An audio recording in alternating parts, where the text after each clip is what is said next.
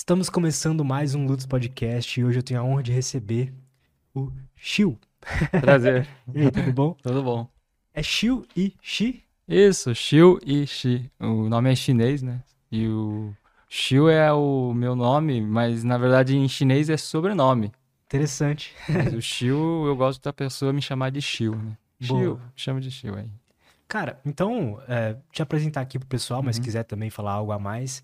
Você, então, é formado, graduado em letras, né? Português e grego, Uhum. tem um mestrado em filosofia, mas hoje, pelo que eu te acompanho pelos seus conteúdos, você é mais focado na filosofia chinesa é, e no taoísmo, não é isso? Isso. É, Na verdade, olha só a loucura, né, da minha trajetória. Eu sou de Taiwan, né? Sou nascido em Taiwan e vim para o Brasil com cinco anos. E já estudava filosofia e poesia, né? Então eu não sabia se- o que, que eu ia fazer na vida, assim. Mas escolhi fazer letras, né? Então a literatura sempre me acompanhou desde os 11 anos, assim. E hoje eu estou trabalhando com cursos, né, online, é, e também tenho os meus e-books no site que eu divulgo o taoísmo, né? Legal. Filosofia taoísta. É, mas o taoísmo, na verdade, surgiu para mim bem cedinho, né? Com 11 anos, assim, 12, 13 anos, eu já estava fazendo Kung Fu. Maneiro. Só que aí depois eu fui fazer eu fiz. Kung Fu também. Ah, você fez? Você fez quanto tempo? Fiz um ano e meio por aí. Eu fiz Pouquinho. também pouquinho. Mas é bem legal. E aí foi isso. Então, e aí hoje eu me identifico mais com o taoísmo, mas eu não sou assim, sabe, é, dogmático, assim, sectário, de ficar só restrito a um- uma nomenclatura, um rótulo. Ah, eu sou taoísta, né?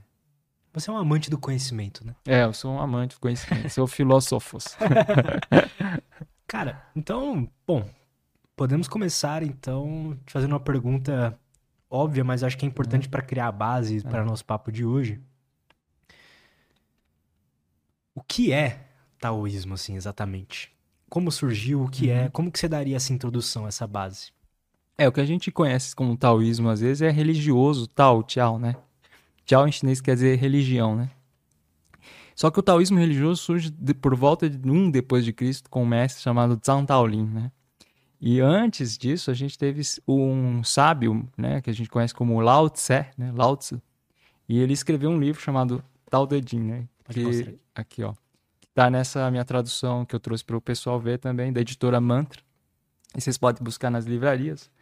E, e ele, é, esse livro é famoso para os chineses atualmente, né? Então é como se fosse a Bíblia, o Novo Testamento, né? O Bhagavad Gita, né? Para os indianos, né? Isso é bem interessante saber. Entendeu? E, e o taoísmo filosófico ele surgiu sem nenhum comprometimento com ritual, com dogma, com religião, sabe?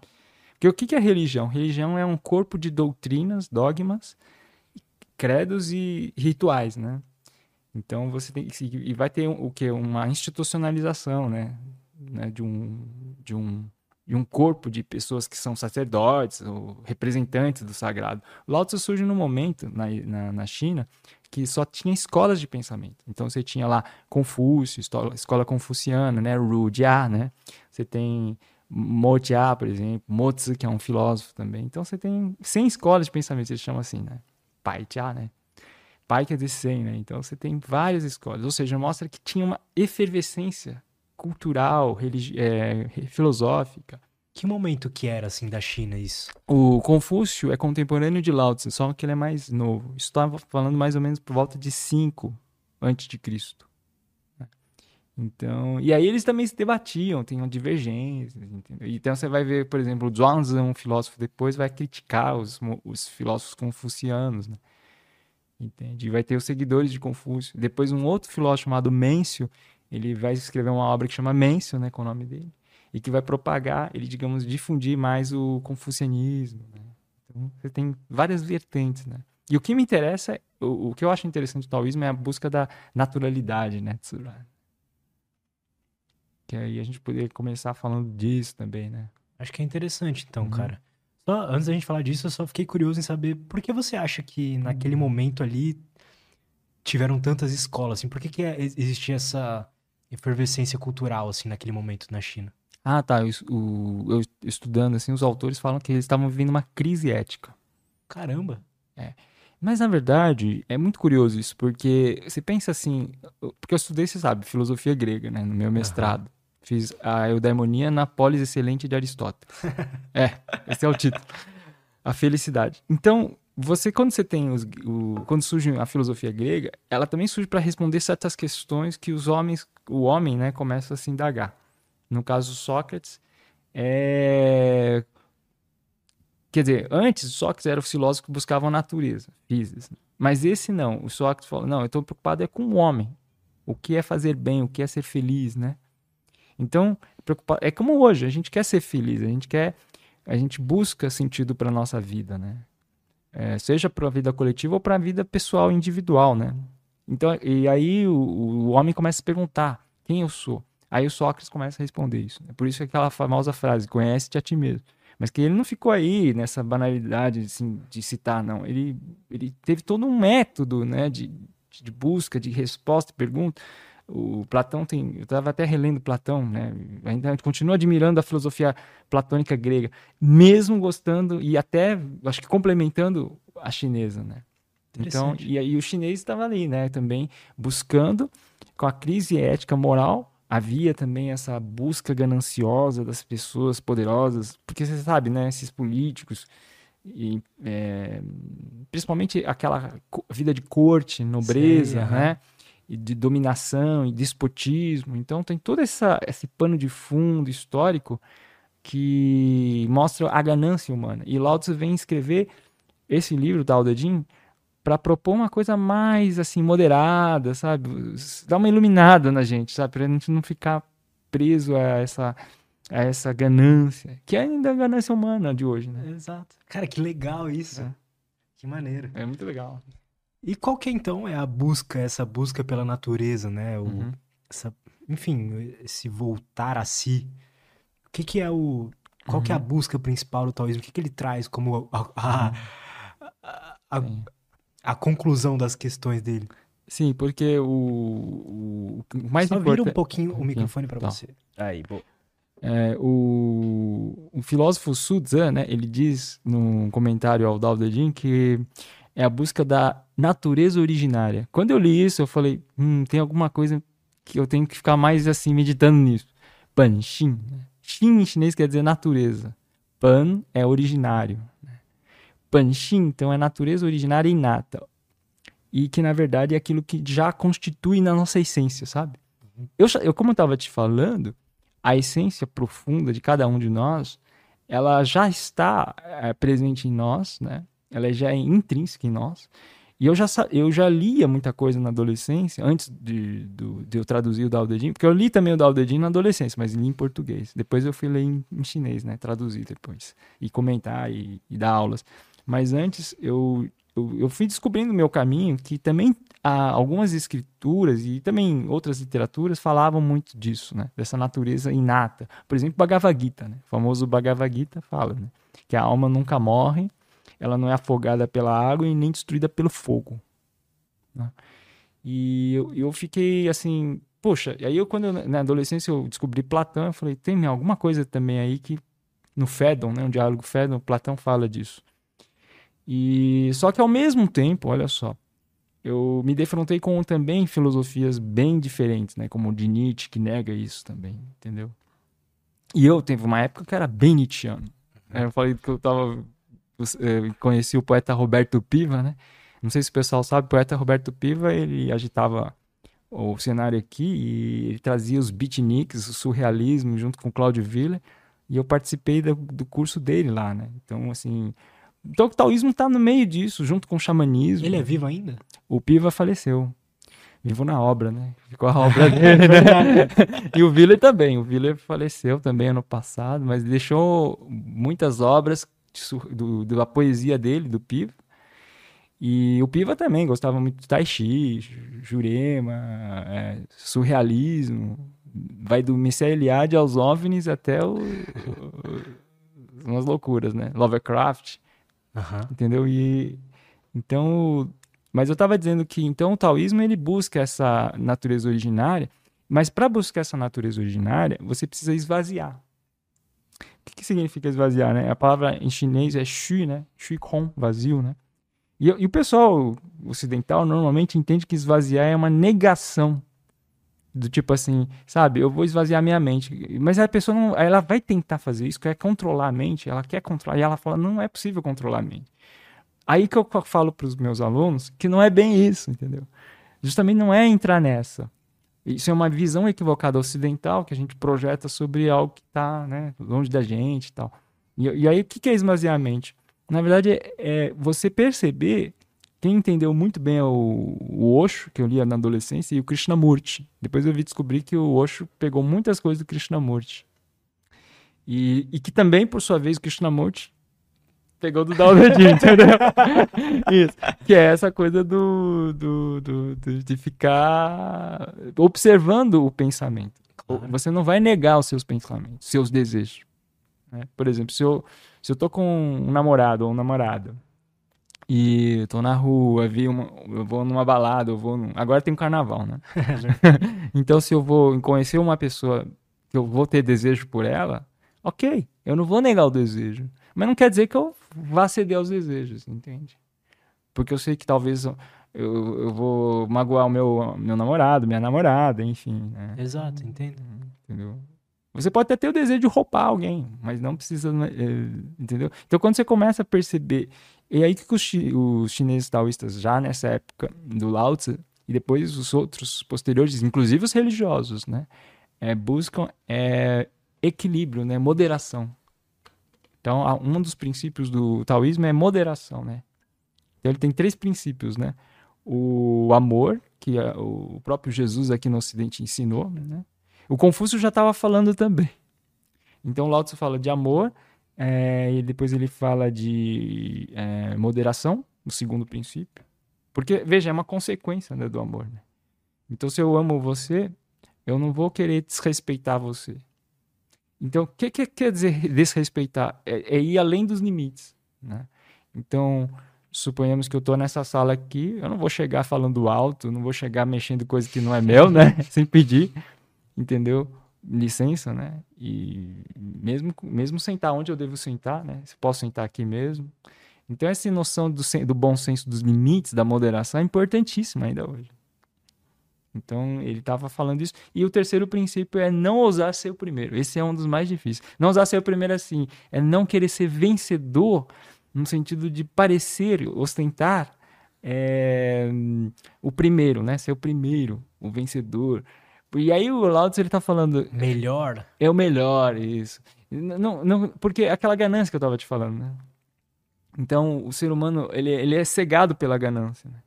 Só que assim, por exemplo, você pode ser melhor do que eu porque você tem aquela habilidade, você desenvolveu, o seu, a sua história é diferente da minha. Né? Você conviveu com pessoas, enfim. Ou você é um artista, né? Então, você é melhor naquilo. Em outras coisas, você não é melhor.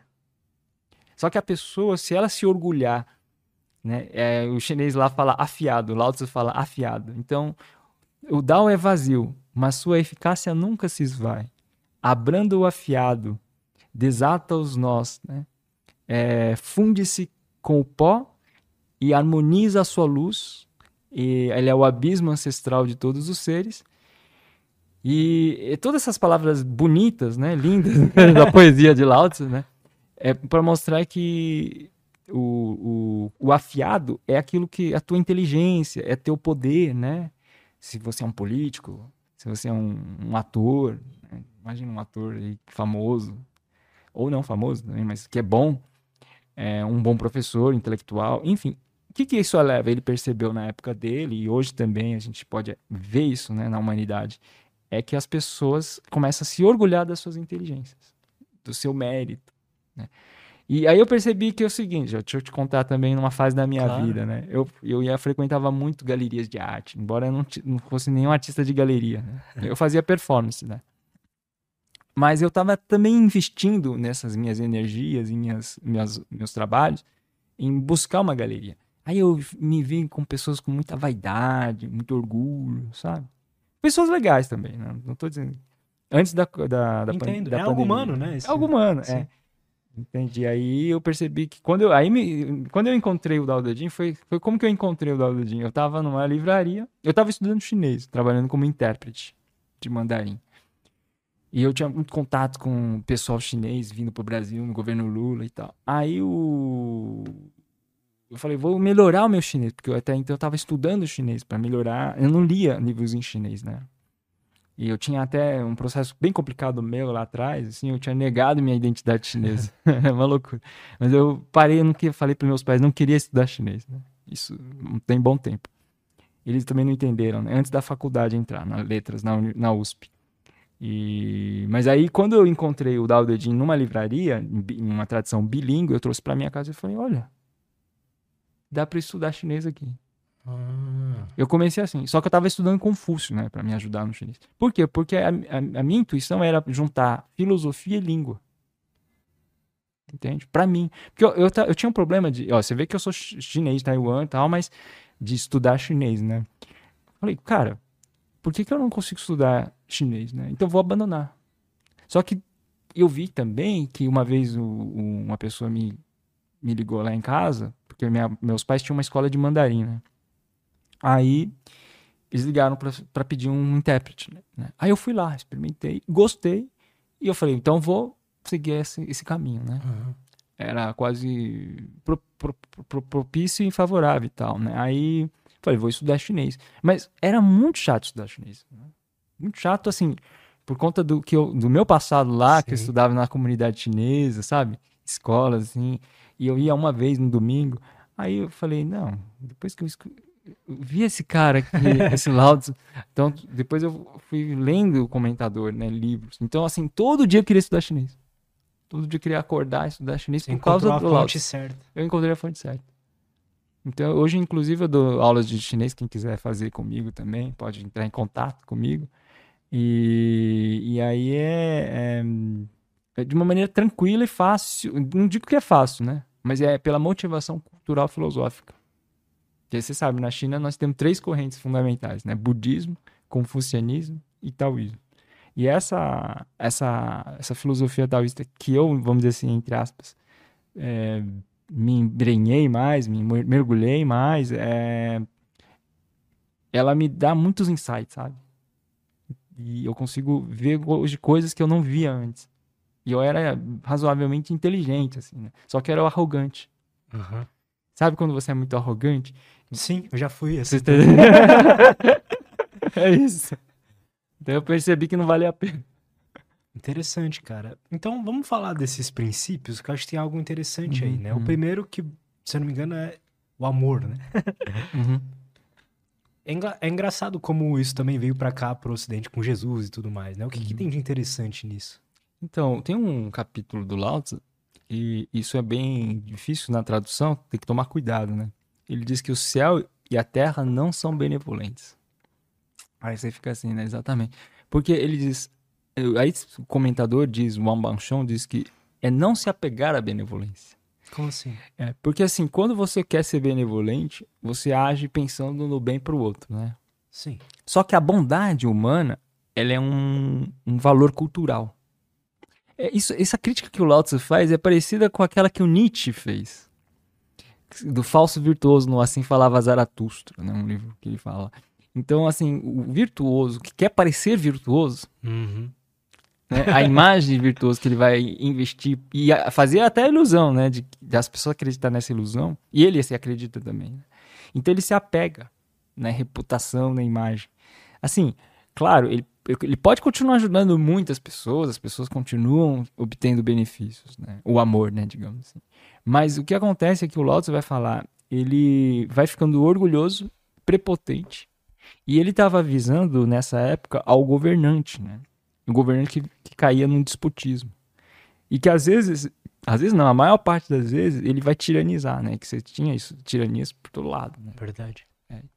Então, é, então, na verdade, o, a crítica a, na política ao a figura do governante prepotente, de certa forma, é, emblematicamente está refletindo a crítica ao nosso ego, ao nosso eu que quer ser orgulhoso, que se autoafirmar, e desprezando outras né, capacidades, inteligências e méritos dos outros. Né? Então aí você, aí que acontece? Uma das coisas, um dos princípios do taoísmo que eu estava te falando era a moderação, né? Então o amor vem primeiro, aí depois vem moderação. Né? Para eu fazer, é, para eu ser moderado, eu preciso primeiro me autoconhecer. Eu preciso ver aonde que eu vou, quais são as minhas limitações, né? Para não poder cair nessas nessas armadilhas, né, digamos assim. Que a minha mente fala para mim: "Olha como você é bom. Olha que você, olha que você faz, você faz o que o outro não faz". Né? Aí você fala: "Eu quero ser melhor que o outro, tá vendo? Eu posso". E aí, só que a sua mente vai entrando numa armadilha e você vai construindo essa afirmação do ego e você se perde. Porque você aí que acontece, você quer competir. Aí ele fala chan né, em chinês. Chan é competição, né? chan é não disputar, né? Então, a virtude do taoísmo, uma das virtudes é não disputar. Por isso aquela famosa a ideia de wu wei, né, que é não ação, né? Que eu sempre falo, o wei não é não fazer nada, né? Por isso, mas não fazer nada, não é não fazer, né? Tanto pelo contrário, tem um, um finalzinho do capítulo, e o Lao Tzu fala assim: o dao do sábio é agir simplesmente sem disputar. Porque ele percebe que as pessoas o tempo inteiro, naquela sociedade, né, com o advento da civilização e da cultura, inclusive quando gente fala Wan, né, da cultura, é, o que, que significa? Significa que é, é um fenômeno similar que aconteceu na Grécia também. Você pega, por exemplo, os, os, a, o nascimento da, da, filosofia grega de Platão. O que, que Platão faz a boa parte da sua obra? A crítica aos sofistas. Uhum. O que, que os sofistas fazem? Eles floreiam, eles, eles enganam com seus discursos, né? Eles fazem discursos serem verdadeiros quando não são. Uhum. Eles não têm que conhecer o que é justo, o que é injusto. Né? Tinha essas mesmas pessoas na, na China tinha essas mesmas pessoas com a linguagem florida. Até hoje vemos isso. É, né? até hoje continua isso. Então a pessoa fala bem, articular bem, ideias. Mas será que ela conhece? Eu tô um pouco Sócrates, né? mas, mas é, é, é, como o Daldedin fala, né? Eu tenho uma, uma frase que é bem socrática, inclusive. Às vezes eu dou aulas assim relacionando e comparando semelhanças e diferenças entre o pensamento grego Isso é e é o chinês, né? Olha essa frase aqui de Lao Tzu. O saber do não saber é sublime. Não saber e presumir que sabe é doença. Não é só que você fala, você pensar que você sabe, você, você é o ignorante, né? Nós está na ignorância. Somente quem vê essa doença como uma doença não tem doença. O sábio não tem doença. Por isso, conhecendo doença como doença, não tem doença. Então é doente quem achar que sabe tudo. Por exemplo, eu, eu vim aqui, né? Você fala, pode falar, poxa, você sabe muita coisa sobre taoísmo. É, só sobre essa parte aí, porque se você me levar para um lugar ou para um grupo de pessoas especialistas em antropologia, em arqueologia, eu tô fudido, né? Sim. Eu não vou estar tá sabendo nada, né? Eu vou precisar aprender, né? Isso, né? Com você. Igualzinho que o Sócrates falava. É, é. Que maneiro, cara. Eu tenho uma, uma dúvida, assim, então, sobre isso tudo. Uhum. E as pessoas que não se acham boas o suficiente, que tem, tendem a se diminuir, assim? Ah, tá. Que é, Baixa estima, um É, justamente isso, né? o contrário do que do que a gente tava falando aqui agora. O cara se vangloriza e tudo mais, mas tem as pessoas também que não não se acham boas, né? Sim, sim. Ele falava alguma coisa sobre isso? Boa pergunta. Tem que pensar um pouquinho.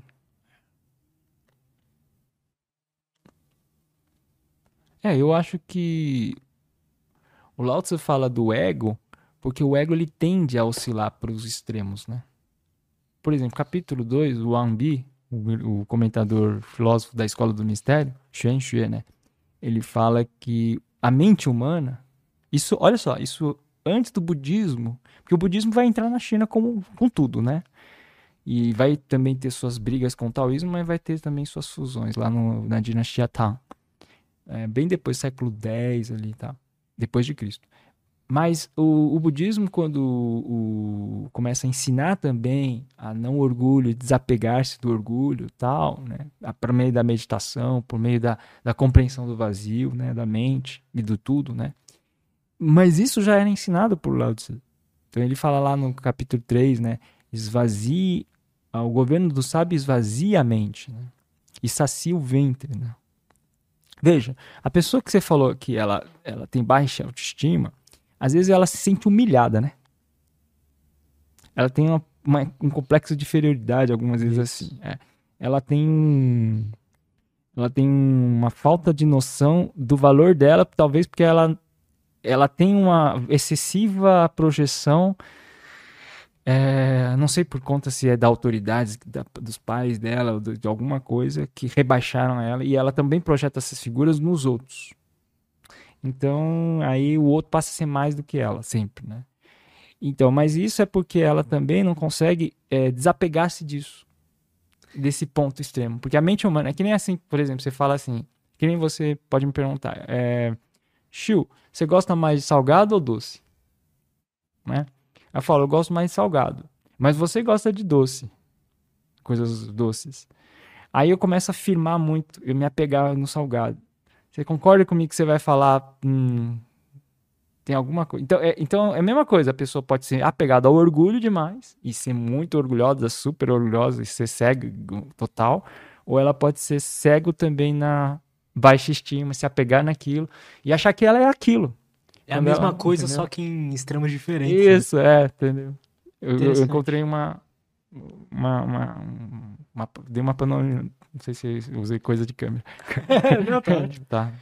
Cara, como esvaziar a mente, então? O que que uhum. eles falavam sobre isso? Que a coisa óbvia que vem na minha cabeça é meditação. Claro, né? meditação. Isso, Tinto, né? É, pessoal que sabe, é, que, que, que quer meditar, é importante saber que a nossa mente, ela de, dela saem muitos pensamentos, desejos, né? Então, quando eu fiz pela primeira vez a minha meditação em Zazen, que era japonês, né? O budismo Zen japonês. Aliás, o budismo Zen vem do, da China, né? Budismo Chan. Eu não sabia disso. O budismo Zen vem dos do sutras, na, do, da plataforma, por exemplo, do Huinan, né? Enfim, depois a gente fala isso, mas é, quando eu fazia meditação, a primeira vez que eu percebi isso era você sentar, não tinha imagens, tá? Porque você tem a meditação com imagens, com mantras, uhum. né? Que depois eu fazia também lá nos Hare Krishnas. Eu fui, tinha uma época meio Hare Krishna, né? Nunca me filiei, né? Ah, mas eu, eu meditei ali no também com mantra. Mas quando você não tem mantra, você olha para a parede branca e fica ali meditando. Aí passa um monge, só você, você tem que estar ereto, né? Assim, né? você, você curvar um pouquinho, Tá, não é castigo pra você, mas só te manter alerta. É para o momento que você tá ali, você tá com você mesmo, sabe? E com. E só que quando você tá com você mesmo, por, sei lá, 20, 30, 40 minutos, né? Lá é uns 30 minutos, né? De meditação. Só que para muita gente vai parecer muito longo, ficar sem fazer nada, entre aspas, na parede ali, né? Nesse momento, vem tudo, né? Pensamentos. Pensamentos até que você nunca pensaria que ter, estaria pensando, sabe? De tipo, nossa, que merda de templo é esse, sabe? Que eu tô fazendo aqui, sabe? É, ou, ou que cadeira, do, ou, não é cadeira, aquela tábua, tábua de madeira dura, uhum. né? Puxa, por que, que eu tô perdendo meu tempo? Eu poderia estar, tá, sei lá, descobrindo, lendo alguma coisa, um livro interessante, né? Principalmente pessoa muito intelectual, né? Então, assim, enfim, muitas dúvidas e perguntas, porque as dúvidas, né? Então, é isso. Então, você, a sua mente ela tá sempre oscilando de um lado para outro. Pro calor, se você, exemplo, ah, esse lugar tá muito quente. Aí a mente já começa a reclamar, né? Tudo bem, tem, tem, tem o calor físico, mas a, os ensinamentos do taoísmo não são diferentes do ensinamento da yoga. Né? Porque você tem o Yogananda, por exemplo, o Paramahansa Yogananda falava, né, que eu tô... É, ele falava, né, tinha lugares que tava muito quente. Mas o que, que ele podia fazer, né? Ficar reclamando com o cara, sabe, aborrecido? Não, ele, ele tinha que trabalhar a mente dele. Então, é quando o espírito e a mente, em chinês a gente fala Shin mente, né? Quando a nossa mente pode esvaziar, ela pode, é, no sentido de desvaziar, de se desapegar dos extremos que eu estava te falando. Sabe quando você, só, por exemplo, você tá. Você, te, você ganhou uma, um dinheiro, uma boa quantia de dinheiro. Você já tava querendo comprar aquele negócio. Com puta desejo de comprar aquele negócio. E aí aconteceu algum incidente, não sei, vamos inventar a história uhum. aqui, que impede isso. Né? Então aí você fica o quê? Frustrado. Mal. Mal, é. Você não vai poder gastar. Você vai gastar nisso em outra coisa. Sei lá, o seu pai ficou doente, você vai ter que gastar no seu pai. Não sei. Aham. Entendeu? Você podia gastar o seu dinheiro comprando um, carro, ou comprando um três, três estantes, ou 20, 30 livros, não sei. E você não pode. Então, como é que você vai trabalhar sua mente para isso?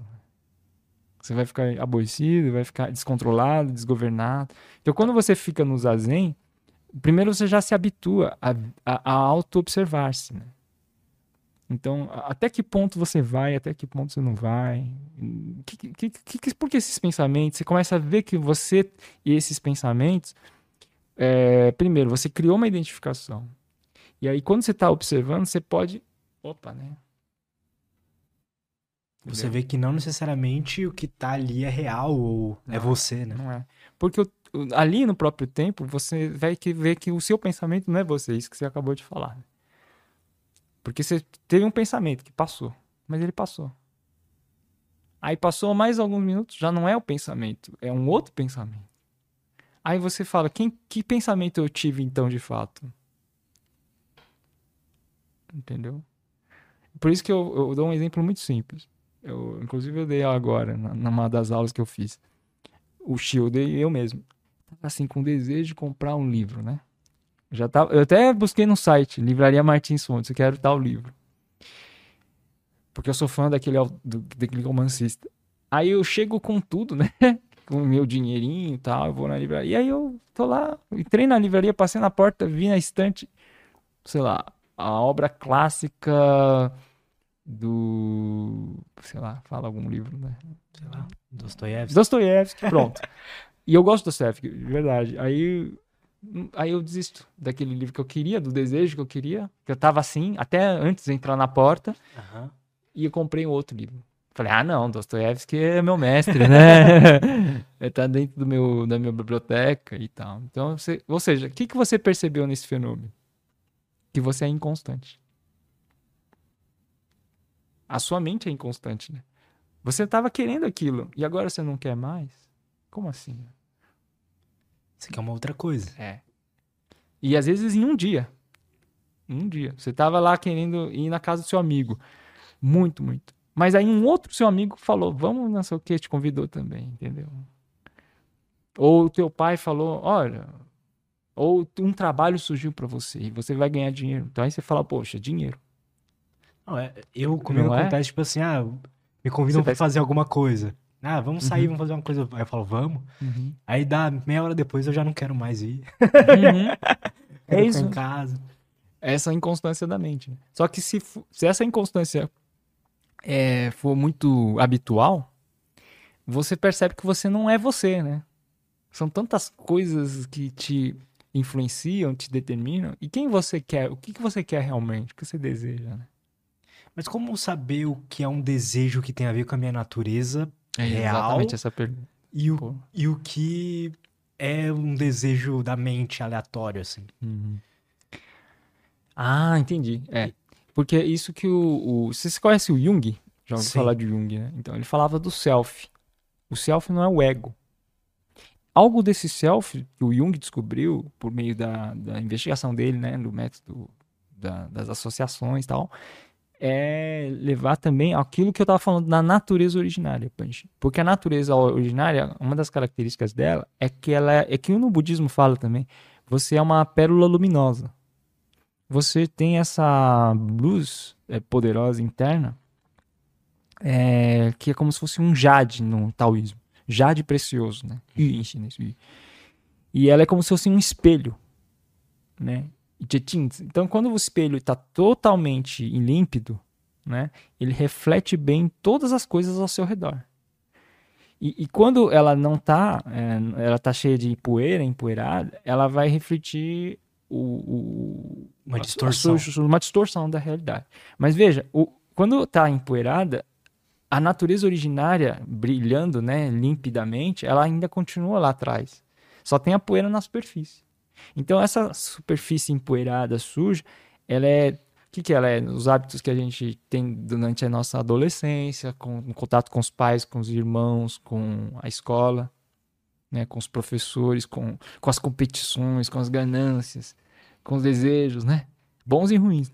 Então, aí depois você. Sabe quando você fala assim? Eu, eu, eu, eu vou dar um exemplo. Meus pais, eles queriam que eu fizesse exatas. Nenhum pai oriental, não sei, né? Também tem os pais mais liberais, mas meus pais eram, eram conservadores. Imagina falar de poesia, filosofia. Imagina, assim. Né? Para muita gente, por exemplo, se você tem um pai artista, tudo bem. Aí tá é. resolvido. Mas quem tem um pai artista, né? E a sociedade é pressiona, né? Então, com, que, que ganhar dinheiro para sobreviver, né? Então, meus pais falam: "Não, uma vez então ele pegou o livro de Platão e jogou na minha cara. "Você não vai, não sei o que, não sei o que". Eu ficava altas horas estudando e lendo Jung, Platão, Paramahansa Yogananda, autobiografias de um yogi, né? Então são esses então, traumas, né? Assim, é, a, esses traumas. Que a, a, vida em sociedade traz pra gente. E, e aí essa superfície tem, precisa ser limpada, digamos assim, purificada. A meditação é isso. Então você, você começa a observar, mas, ah, cu, cuidado que eu sempre falo, né? Não é acabar, aniquilar, destruir, porque a visão que se projeta muito o ocidental faz, né? E nas, nas faculdades também, muito, muitos eles não estudam, né? Filosofia de Lao Tzu, Mo Tzu, Lietzu, Huainan Tzu, né? E tantos autores que ninguém vai mencionar. É que eles projetam uma visão negativista.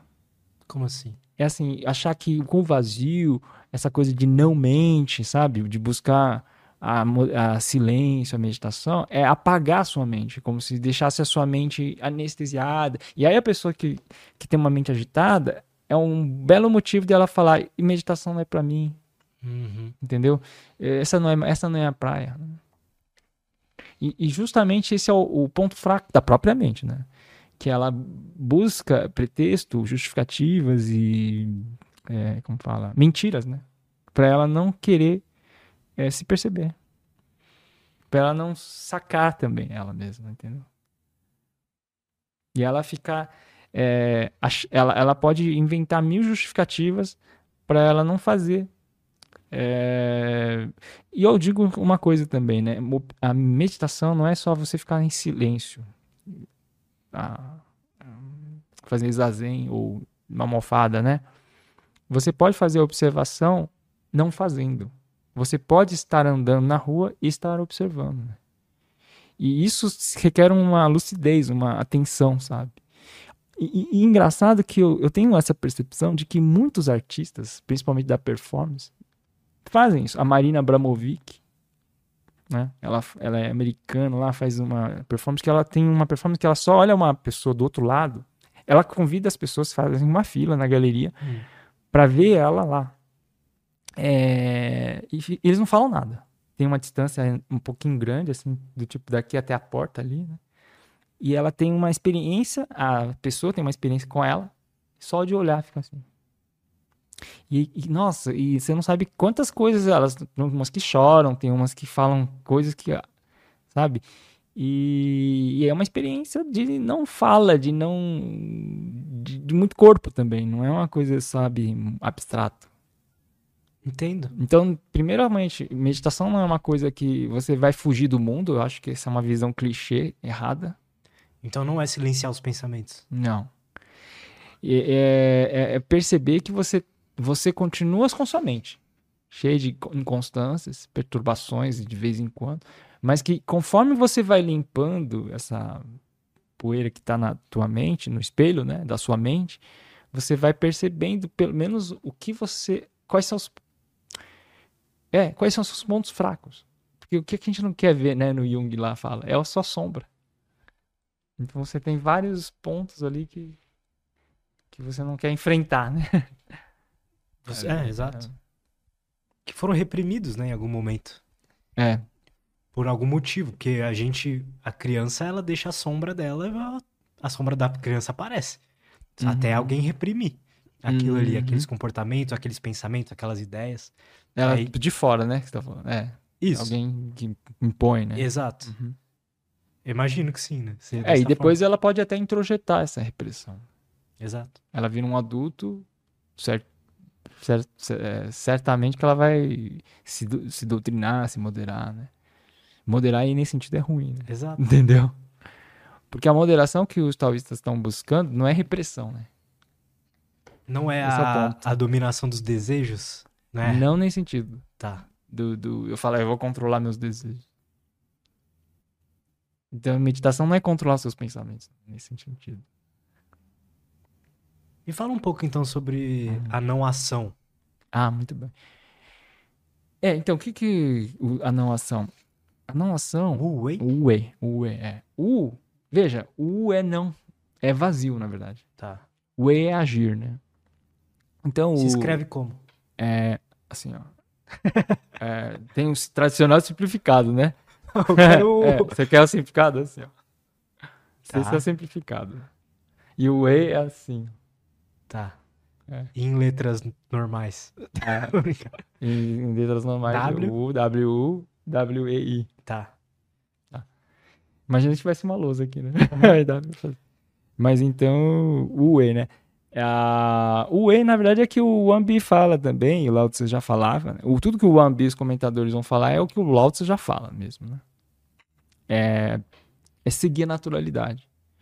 Tao, Tao Chang Wu Wei, U Bu Wei, capítulo 37, né? Que o Lao Tzu fala isso, aí o Wambi fala Tao Wei, quer dizer, Dao sempre, Wei sempre não ação. Quer dizer, que o Dao é a própria não ação, é a constante não ação. Só que ele- essa não ação tem eficácia, né? Deixa eu explicar um pouquinho. Essa não ação, como a palavra U é esvaziado, então é uma ação esvaziada desses apegos que a gente está falando. E aí isso significa, segundo o Ambi, seguir a naturalidade. Só que aí, de novo, uma, uma interpretação que muitos ocidentais, brasileiros, americanos, sei lá, europeus, eles não conseguem captar, entender, é que não é seguir os instintos. Por exemplo, poderia falar, ô Lutz, chega, não quero fazer mais essa entrevista, esse podcast, Tchau. tchau. tchau, não posso. Então, esse não posso não é uma repressão, mas é sim uma compreensão dos limites da minha ação. Então, eu tenho uma escolha, eu fiz uma escolha, né? Razoavelmente, eu, né, eu tô em sã consciência, eu fiz essa escolha e vou até o final com a minha escolha, certo? Então, vamos supor que é, começa a me incomodar alguma coisa terrivelmente, assim. Não é por isso que eu também vou chorar, eu, né? Eu vou continuar até o final. Eu tô dando uma aula, por exemplo. Não fala, gente, eu vou embora. Isso não é. se- o seguir naturalidade não é seguir os seus instintos. Ah, Sabe aquela coisa? Deixar a vida me levar? Não é Sim. só isso. Você pode deixar a vida se levar, mas que sentido esse deixar a sua vida levar? Sem prudência ou com prudência? Com responsabilidade ou sem responsabilidade? Com consciência ou sem consciência? Claro que os taoístas estão falando com consciência, com conhecimento, com, né, com lucidez. Então você não vai sair daqui e falar, ó, tchau, não vou mais fazer entrevista, ou podcast, sei lá, ou aula, né? Então se eu vou das, da minha aula, vai. Vamos supor que eu tenho uma aula das da manhã, 6 horas da manhã até meio-dia, com intervalo de uma meia, meia hora de descanso. E todos os dias, vai, vamos, assim- vamos colocar assim, vai. E pô, como é que eu posso seguir a naturalidade? Né? Então, é, entendeu? Não é é, meio que não lutar contra aquilo. Também não lutar contra aquilo. Quer um exemplo? Vou dar um exemplo pro meu pai. Meu pai, ele é uma pessoa muito contraditória, como todo mundo, né? Aspectos negativos e positivos. E eu gosto dele porque ele é muito diferente de mim. Então, por exemplo, o meu pai, ele tem um- posturas políticas, né? Muito fortes. Mas ele não entende de política, sabe? Ele não é um expert, um intelectual, nada disso. Ele é como muita gente fala, né? Eu não gosto desse político porque é um cara que rouba e tudo mais, beleza tal. E aí, quando você, você levanta esse papo com ele, ele vai ficar inflamado.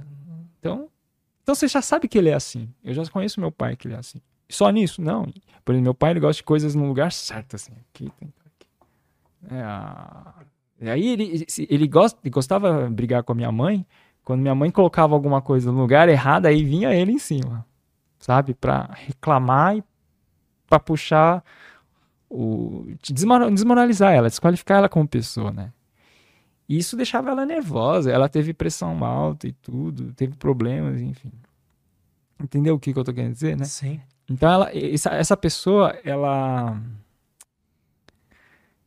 esse ponto muito arraigado de um hábito que constitui o ego, aquela personalidade dela, sabe? Que até é, quando pega em você, por exemplo, ele pode falar para mim, Chiu, é, já falei em tanta, tanta, tanta, para te repreender mesmo. Uma vez, eu vou dar um exemplo. Quando eu saí de casa, né? Agora que eu moro sozinho, né? É, eu tava em casa, vim com guarda-chuva, vou dar um exemplo de Uway também. Mas e, e eu tava saindo, de, entrando em casa, que eu lembro, e eu entrei com guarda-chuva e molhei uma parte ali. Por que, que eu entrei de correndo assim, né? Porque tava uma chuva enorme. É, na hora. Mas veja, esse ato. Deixa eu explicar esse ato, depois eu falo de outros atos. Quando eu, eu entrei, meu pai gritou comigo. Por quê? Porque era a hora que ele queria descontar a raiva dele, né? Descontar a, a energia, canalizar essa raiva no filho, porque minha mãe falecia, tinha, já tinha falecido. Ela, ele descontava nela, né? E aí ele gritou comigo. Ele é, ele é velho, né? Ele é uma pessoa velha. Inclusive, ainda tem energia para gritar, né? aí ele gritou lá, falou: Ah, tira essa. Imagina chinês. Já viu chinês falando? Já, eu já. Então, é terrível, né? É. eu já trabalhei Dá medo numa, também, não é? numa empresa Dá um medo. com dois chineses. É. Era meu chefe. Seu chefe. É. Então, você sabe como é que é, eles dão medo, né? Não. Aí eles ele, meu pai é assim, então. Aí ele falou: olha, já pra fora essa guarda-chuva pra fora. E gritou assim. Aí na hora eu virei pra ele e falei assim. Falei olhando pra ele. E gritei também com ele. Falei, nunca fale assim desse jeito comigo.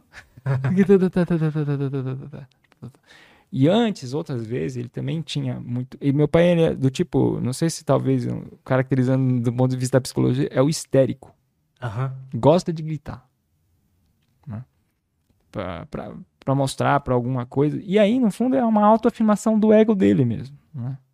Eu compreendo esse lado dele, não quero mudar e talvez não seja fácil de mudar, né? Porque também depende da escolha pessoal, da pessoa querer mudar de se autotransformar. Tudo isso tem o taoísmo também, de buscar no budismo também, né? Claro. Mas aí, o que eu estava dizendo é isso. Então, seguir a naturalidade é isso, é seguir a sua voz interna, autêntica. Isso também é seguir naturalidade.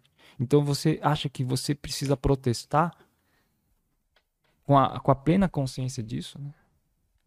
Talvez como Mahatma Gandhi lá, né, por exemplo. Não fazer, viol é, não fazer violência. Mas quando ele escolhe não fazer violência, e mesmo indo na rua protestar, aquilo também é uma ação total crítica, consciente, e ele está assumindo as consequências. Sócrates fosse, podia ter fugido da, da bebida lá da cicuta. Podia. Podia. E aí ele foi corajoso, né? Para não fugir, né? Tanto é que tem um livro chamado A Coragem da Verdade, do Foucault, né? Então você tá lá, né? Mas o, o teu desejo está falando. Imagina a mente do, de Jesus e de do Sócrates. Foge. Não, certeza. Foge. Certeza. Você vai ganhar mais, né? Você vai, você vai curtir mais, né? A mais, tem mais vida para curtir. A mente sempre vai querer proteger a vida. Proteger, é, entendeu? E aí. Então tem as coisas. Eu poderia falar, fica aí quietinho. O papai tá, tá te repreendendo, fica quietinho. Não, não fica quietinho. Vira o leão, como diz o Zaratustra do Nietzsche. A criança. Quais são as metamorfoses do leão lá, né? Do, do leão, não, das três metamorfoses, né? Do Zaratustra. Ele tem que. Ele tem um camelo. O camelo é o subserviente, né? É o que aceita tudo, submisso, sim, sim. Mas e, com, com a condição de camelo, você não desenvolve. Sim. Né? Você, você vai. Tudo que o outro fala, você acredita. Você segue. É a manada, né? Você segue a manada. Então você tem que superar isso, sair do estado de camelo, falar não. Quando você falar não, você vira um leão. Claro que é violento, claro que vai ter todas as consequências, você vai pagar também por isso, né? Os, as pessoas importantes, você vê o, o Gandhi, você vê Rambo, por exemplo, na poesia, né? Eu gostava muito do Rambo, sabe? Não. É, Rambo é muito louco. Eu não sou muito É. culturado. Então, e- então exatamente. E o, o Rambo mostrava pra, pra mim na época, assim, que ele era o cara que falava não. Ele podia falar não. É, quando todos os meus ah, os adolescentes da, da, convivia, eles eram bastante submissos, mesmo nessa coisa meio rebelde e Aham. tal, mas eram submissos. Viviam a mesma vida que todo mundo vivia. Um gostava mais de Renato Russo, outro... nada contra o Renato Russo, eu adoro o Renato Russo. né? Eu gosto de Cazuza, gostava. Mas eu tô falando é outra coisa, é falar não. Né? Quando você pode falar não, esse vira um leão. Aí o leão tem que virar depois criança. Pro o Nietzsche, a metamorfose. Né? E aí quando você vira criança, aí você tem a sabedoria, você tem a aceitação do outro, né? E não simplesmente você seguir a manada, né? Então, a não ação não é simplesmente alguém tipo, te dar um tapa e você não fazer nada, né? Isso.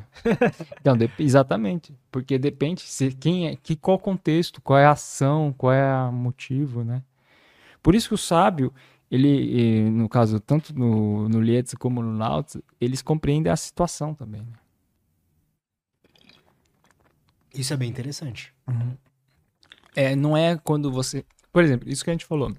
Vamos supor que você. Não existe uma situação sem contexto, né? Sem contexto. Por exemplo, você tem um. um você, vamos supor que você fez várias aulas comigo, com outro professor, com outro mestre taoísta. E eles te é, entregaram conteúdo, teoricamente, do que a não ação. Te deram alguns exercícios para você fazer também e tal. Significa que você aprendeu tudo da não ação? Não. Sabe por quê? Porque cada situação é uma situação.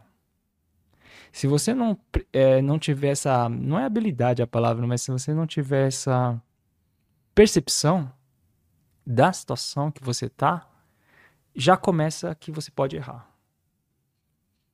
Mesmo você tendo todo o corpo teórico e prático de ter aprendido sua não ação, né? Você estudou lá com o mestre lá na China, você estudou lá na Índia, ou fez yoga ou meditações, não importa. Eu não sou muito isso não também, de você porque, porque, porque se você for ver, pensa o seguinte: por que, que tem gente que medita tanto, que vira até guru e comete umas asneiras, né? Exato.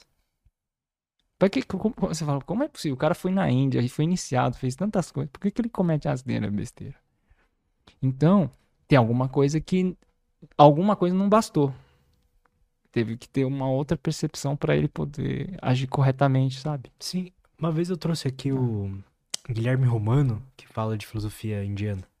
E uhum. a gente tava falando sobre esse caminho da meditação e tal, de ir atrás de gurus e coisas assim. Uhum. Aí eu contei para ele que tipo, quando eu comecei a meditar, eu comecei a me sentir bem. Uhum. Eu mudei até, tipo, comecei a usar umas roupas meio de guru, assim, sabe? Uhum. Você vai uhum. mudando. Aí você vê que existe alguns aspectos, tipo, do ego, da humanidade, que não, não, não, não vão embora. Então esses caras que vão lá e uhum. fazem todos, vão lá pra Índia, sei lá o que, fazem aulas, ficam meses lá meditando com gurus, não quer dizer que eles deixam de ser aquele, aquele egoísta, aquele, aquele egoísta. É, é isso. Aquela necessidade é. de poder e tudo mais. Não é à toa que os caras vão lá, abrem seitas, coisas assim, né? É, e vão virar guru e, e fazem ainda. E é, não, não precisa nem falar, porque são tantas Sim, a gente sabe, né? coisas, né? É porque a, é isso que eu tô falando. Se a, será que a pessoa se iluminou mesmo, uhum. né? Por isso, acho que também uma das coisas que é, que também acho que o taoísmo tangencia o cristianismo. Eu tenho umas lives também que eu coloquei as ideias de, de Jacob Boehme de Cristo muito nessa nessa linha da humildade, porque veja o, o que o, o pessoal às vezes idealiza demais na filosofia oriental, é, e eu não procuro isso, sabe? Eu acho que a gente aprende com um pouquinho de tudo. Então, é... Eu também gosto disso. É, por exemplo, você tem a arte aqui de falar, né, nesse podcast. Eu posso, né, é, é uma aprendizagem que você provavelmente pode transmitir essa aprendizagem para mim, para outras pessoas, né? Então, você pode aprender com tudo. Então, o cristianismo estava lá. E isso que eu acho interessante, porque inclusive eu não fui tido, não tive uma educação cristã católica. E foi bom. Porque aí quando eu fui, fui, ler os textos, fui lendo um pouquinho mais aqui e ali, eu também cheguei a frequentar igrejas, né? Sem me filiar também a nenhum, mas é porque também tem umas que são também, pelo amor de Deus, né? Muito dogmáticas. Sim. Mas aí você percebe que o, o, aquela humildade que Cristo ensina, ela está presente no taoísmo. Então não é porque você idealiza e falar ah, filosofia oriental indiana e chinesa. Eles é que na verdade, isso eu entendi mais, agora vamos aprofundar um pouco no Santo Daime, né? Contar um pouquinho do Santo Daime. Claro. É, Santo Daime é, é o que eu participei, assim, foi quando entrei, na verdade, a minha primeira experiência foi muito diferente, né? Explica o que que é o Santo Daime. É, Santo Daime, é, o pessoal usa ayahuasca pra... é, só que assim, é um... Eles chamam planta sagrada, né? Não é alucinógeno. né? Só que tem... pro- a- a- as propriedades são muito intensas, que levam... Provavelmente, se a pessoa já tem uma predisposição à loucura, à loucura. Então não é bom, não é aconselhável. Se não tiver uma boa orientação de pessoas ali, confiáveis, realizando o ritual. Que é o caso do Santo, o Santo Daime também tem seus problemas. E eu parei de frequentar depois de. Já, já tô mesmo 20, quase 20 anos sem ir lá, né? Mas a minha primeira Eu experiência. mesmo, por exemplo, não posso tomar. É, então. Porque eu tenho predisposição à esquizofrenia. Então, melhor não tomar. Melhor não tomar. e se, se quando você toma, ele, na verdade, os caras chamam que você recebe um chamado. Então, se não é porque você vai tomar que você acha que vai tomar e vai ter alguma coisa. A tua- é o teu ego, né? Sim. Não foi a situação. Lembra aquela coisa da situação. Tanto que eu- quando, eu, quando o daoísmo chegou pra mim, foi a situação, eu percebi a situação. Enfim. Aí eu, a primeira experiência que eu tive, e eu foi depois abriu mais portas pra entrar mais nesse caminho, né? Foi que Jesus apareceu ali. Assim, meu ego foi despedaçado, morto, sumiu. E eu não senti nenhuma dor. Né? Muita gente passa mal lá na primeira. Na minha primeira não teve dor nenhuma. E eu fui já pra uma dimensão totalmente outra, sabe? Carlos Castanheda, Dom Juan, Jung, essas coisas, tá. sabe? Então, aí beleza, eu cheguei nessa dimensão. O que que, eu, que que eu percebi? Que a nossa realidade é apenas uma das realidades. A material, assim? né? Ela é uma das realidades. Há outras realidades. A gente percebe isso pelo sonho, né? Que há outras conexões, às vezes sincronicidades. Tem outras realidades além dessa realidade. Outras lógicas, além da lógica A igual a A, né? É verdade. É, entendeu? Agora, como é que você sabe disso? Não é por comprovação científica, às vezes, né? Por isso que entrou na, na, naquilo que na nova era chamou de New Age, no Aham. esoterismo. Né? Taoísmo tá aí também. É por isso que o I Ching também é, trabalha com o princípio de complementaridade dos opostos, né? que é você ver o bem e o mal como não opostos entre si, mas como integrantes da mesma realidade. Entendeu? Então, às vezes os filmes mostram isso também. Né? Então, Como? como? É. Ah, por exemplo, é, o Matrix, por exemplo, é um, um exemplo disso, né? O que, que ele faz? Ele tá lá numa realidade, mas ele toma aquela pílula e vai pra outra. Exato. A Alice. toca do coelho da Alice É, também. Mas ali é uma metáfora, né? Sim. Então é a mesma coisa. A ayahuasca, só que com a ayahuasca do Santo Daime, que chamam Daime, né? Tem, é, o- o nome né, que eles dão. O Jurema é o- a O entidade. armário de Nárnia. É o armário de Narnia. Plataforma 934 da Harry Potter. É, ele leva você a perceber isso. Né? Que você tem muitas realidades, né? Planos. E aí, o que acontece? Quando eu, fui, quando eu percebi o Jesus ali, depois veio o Buda e depois veio o Krishna, né? Eu falei, caramba, existe tudo isso. Só que essas coisas não, não são coisas assim aleatórias, elas vêm do, do que o Jung chama do inconsciente coletivo, né? Uhum. Tá- tá nas camadas da nossa psique, né? Então, aí, posteriormente, eu, eu tava uma vez num Santo Daime, né? Aí eu vi um uma voz de caboclo, assim, forte, parecia meio caboclo e Shiva. E aí eu tava bailando, né, como no ritual, assim. Aí ele tava fora do salão, aí ele, eu olhei pro horizonte, assim, ele falou pra mim, você vai plantar as sementes do Oriente, do- da doutrina do Oriente. Só que eu não sabia o que, que era esse Oriente, eu achava que era filosofia indiana, porque eu gostava muito, né. Eu estudava também, né, só que eu não, não estudava sânscrito. Aí, depois eu, eu, eu tava nem, nem, nem pensando nisso. Porque eu tava fazendo mestrado em filosofia grega. Mais ocidental que isso não tem, é clássica ainda. Aristóteles, né? Aí que depois, você vê, por mero. Não é ca- acaso, mas foi um mero acaso. Eu entrar numa livraria chinesa perto da minha casa, pegar o Dao e aí eu comecei a estudar o chinês novamente. E tomei gosto, queria estudar todo dia chinês, assim. E até hoje eu agradeço ao Lao Tzu, né? Quer dizer, eu tô aqui, na verdade, por causa do Lao Tzu. Que maneiro, cara, isso. É, e aí.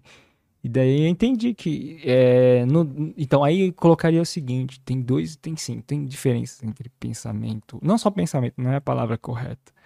Entre maneira ocidental e maneira oriental de ser no mundo. Tá. É. Podemos existe. falar sobre isso? Podemos. Antes, deixa eu só de uma pausa. Claro. Pegar mais um cafezinho ali. Tá. E a gente já volta. Estamos de volta. Cara, Uhum. antes da gente continuar, eu tenho um presente pra você.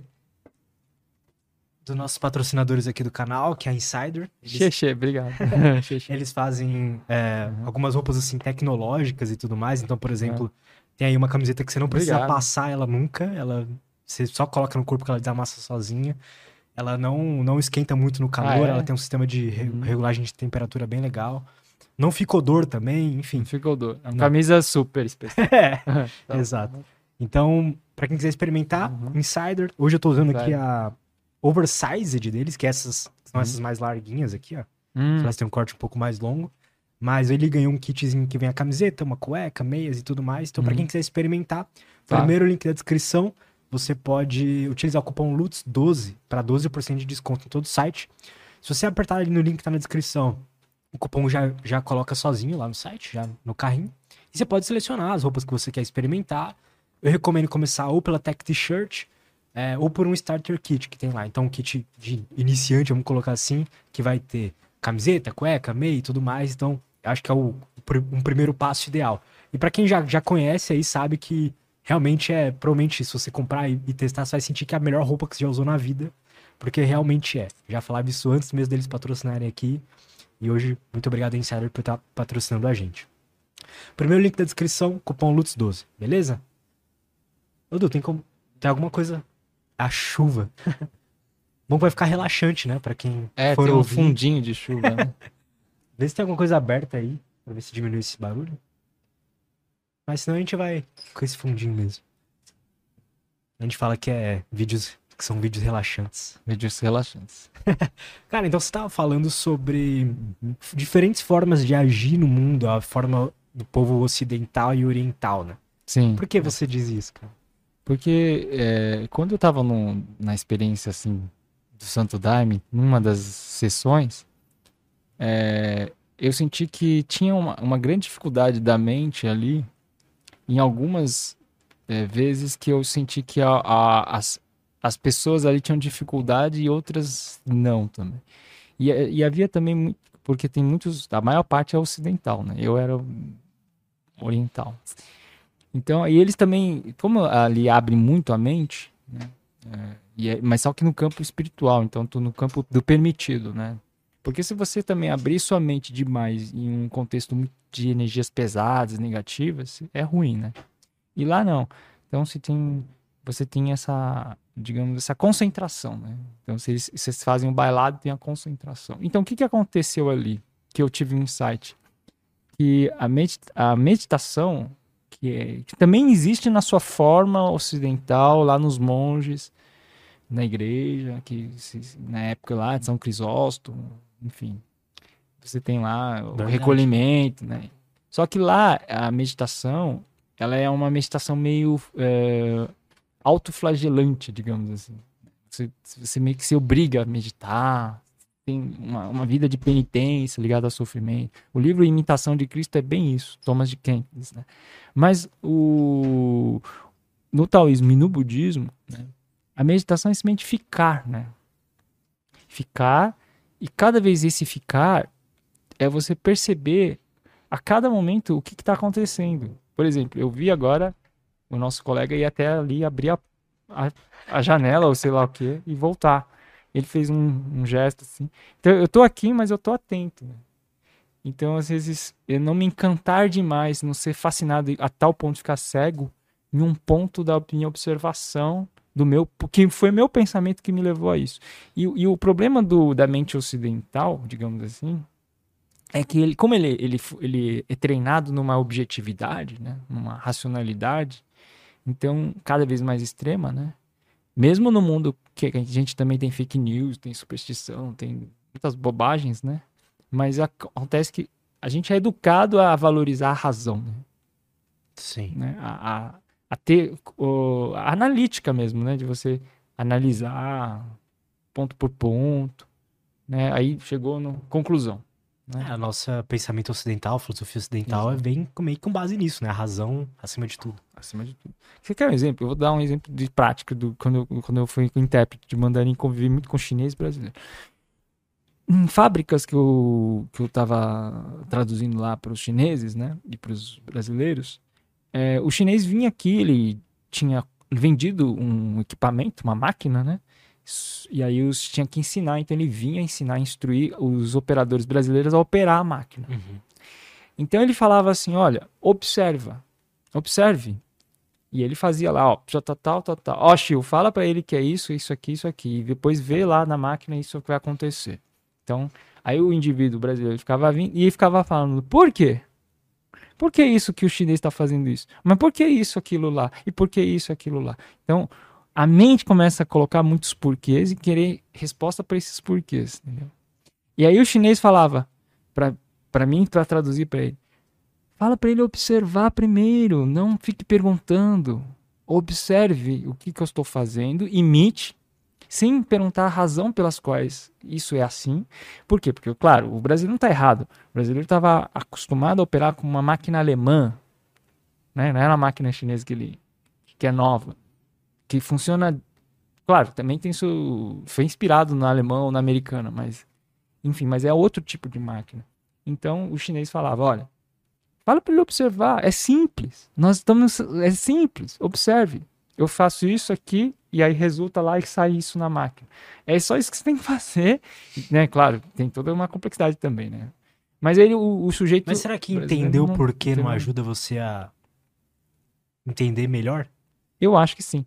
Por isso que o meu sonho é, meu sonho é juntar a razão analítica ocidental com a máxima que, que, que a gente tem os filósofos, né? Kant, Platão, Deleuze, Nietzsche. Nietzsche é o contrário, mas Exato. mesmo assim. Com a sabedoria da intuição. Eu não chamaria de intuição, porque a intuição parece que é uma coisa muito vaga, né? Mas visão direta em chinês, Zhiguan. A visão direta é a visão, inclusive não é não é algo subjetivo, contraposto ao objetivo. É algo muito objetivo. Por isso que eu estou falando. Se o chinês faz isso, isso, e aí você em, em, primeiro faz e você vê que funciona, tem uma eficácia, aí depois sim, agregando isso que eu falei da, da razão no ocidental. Aí você entendeu o porquê. Né? Porque o que acontece? Às vezes os chineses têm um, um comportamento que é, assusta, né? choca os, os ocidentais. Que às vezes eles falam, eles não falam, né? Eles começam fazendo, fazendo. Eles acham que você tem que prestar atenção no que está fazendo, sem falar muito. Por isso que uma das frases do Lao Tzu tem a ver com isso. É isso aqui que eu vou ler, ó. É, o sábio age através da não ação, o Wei, né?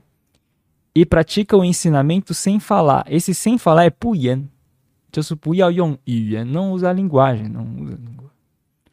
Então, vou dar um exemplo. Quando você está dançando, por exemplo, imagina um dançarino, né? Eu, eu, o pessoal que faz dança e teatro, você tem a parte ali que é extremamente física. Opa! você tem a parte extremamente física. Né? De, não, é, não, não tem um pensamento e fala, entendeu? Sim. Se você ficar falando e pensando, você não faz. É. Então, o, o, o, ato, o ato, a ação, ela te, isso não quer dizer fazer qualquer ato leviano, né? Então, por exemplo, você está ensaiando, tem um lado de improvisação, mas também tem um lado de percepção. E aí depois, claro, isso vai virar um resultado. Qual é? Espetáculo de teatro ou de, de dança. Mas se você ficar lá, ah, agora eu vou levantar o pé, agora eu vou fazer não essa coreografia, pô, você não faz, né? você não dança. Então, os artistas estão mais próximos do Wu-Wei e muitas vezes eles até nem sabem conceituar isso, nem Sim. precisam, né? Mas eles estão próximos desse fluxo do Wei, né? Que é... Isso é interessante, cara, porque eu voltei a estudar improvisação na música e o, que fez eu improvisar melhor foi parar de pensar um pouco parar de pensar um pouco, no caso da guitarra, nas formas que eu tinha que tocar ali, sabe? Uhum. Ou parar, parar de pensar mesmo. Uhum. Foi entrar no, ao máximo ali no, no estado de só sentir Eu não sei explicar isso. Então, você- quando você não sabe explicar, é que você tá na, na coisa. É, você, você É. sabe fazer e não precisa explicar. Exato, é só sentir ali e fazer. Mas agora eu te pergunto, tem conhecimento aí? Pô, claro que claro tem. que tem. Tem ação? Tem. Tem resultado, inclusive. Sim, Pode resultar numa grande música, né, que você vai fazer.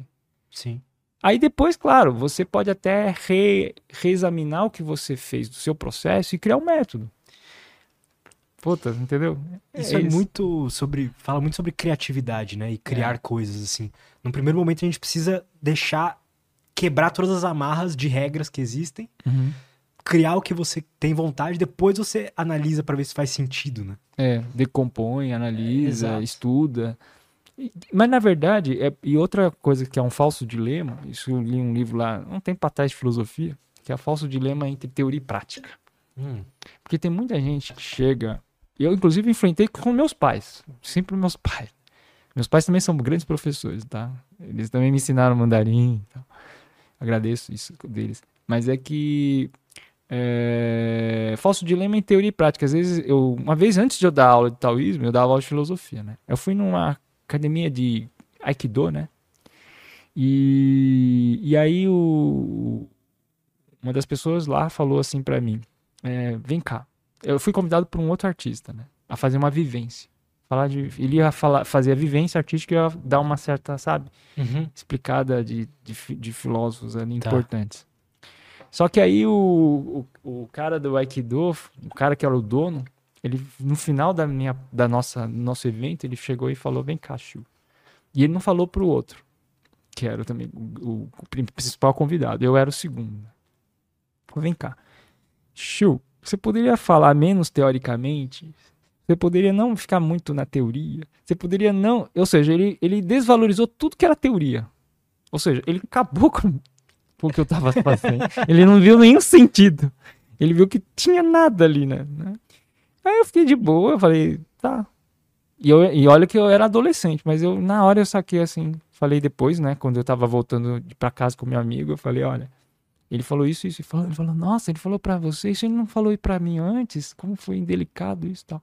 Aí eu falei, é, então eu entendi que é assim, eu não vou mais participar do próximo evento, né? Daí eu fiquei refletindo várias vezes, por que, que certas pessoas têm uma tendência muito à prática e outras muito ficam mentais e teóricas, entende? Verdade. Ah, por quê? E elas brigam entre si. Uma, porque a outra fala, ah, você é muito teórica, tem que ter mais vivência. E outra não, fica encerrado lá nos estudos de doutorado, mestrado, muito teórico. Então, o que, que eu acho? Acho tudo isso um falso dilema. Porque, na verdade, a partir do momento que eu tô, acordei da cama, eu vou fazer o meu café, né? Vou fazer e já estou na prática. Eu já estou observando o mundo, já, né? Eu, eu tenho que preservar minha saúde. Prática. O que eu vou comer, o que eu não vou comer. Prática. O que eu vou ler ou não vou ler, também é prática. Que, se eu vou estudar isso ou não vou estudar isso, prática. Só que a gente coloca como se fosse teoria, o quê? Aquele corpo de doutrina, né, de, de palavras complicadas que a gente tem que estudar. Aí a gente associa com um, cer- o, como se o conhecimento, mais conhecimento, fosse aquele conhecimento teórico. E na verdade não, por exemplo, aquela câmera que está direcionada para mim, ela está cheia de teoria ali. Por que, que foi colocada ali e não ali? Só que ninguém vê assim, vai ver que é a prática. Ah, Porque funciona assim. porque- Não, tem uma teoria por trás disso. Não sei, vocês escolheram esse ambiente, por exemplo, ó. É, vocês não colocaram um monte de objetos aqui, porque você quer um certo, uma leveza, não é? Sim. um certo espaço natural, livre, mais assim, Claro. fluido, né?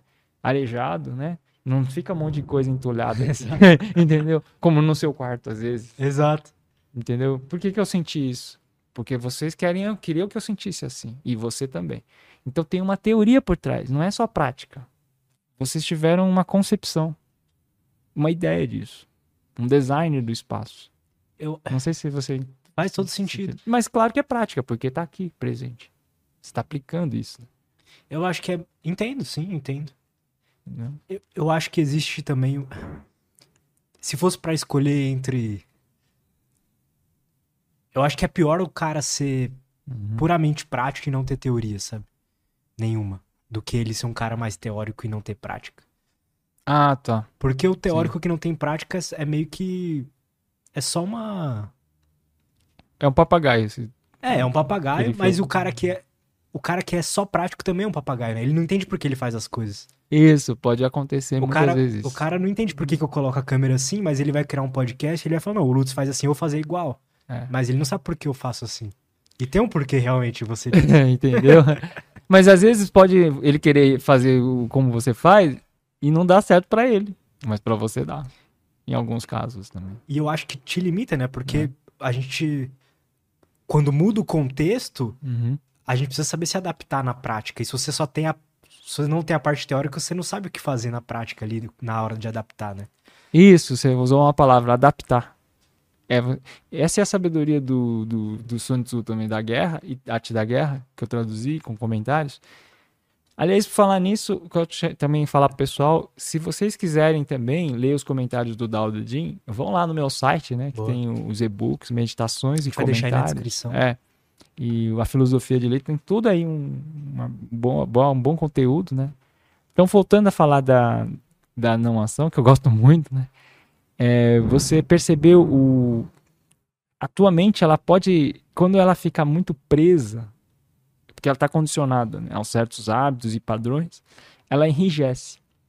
Então, quando em chinês falamos uma das virtudes, que é a virtude da suavidade, é ro ro, né?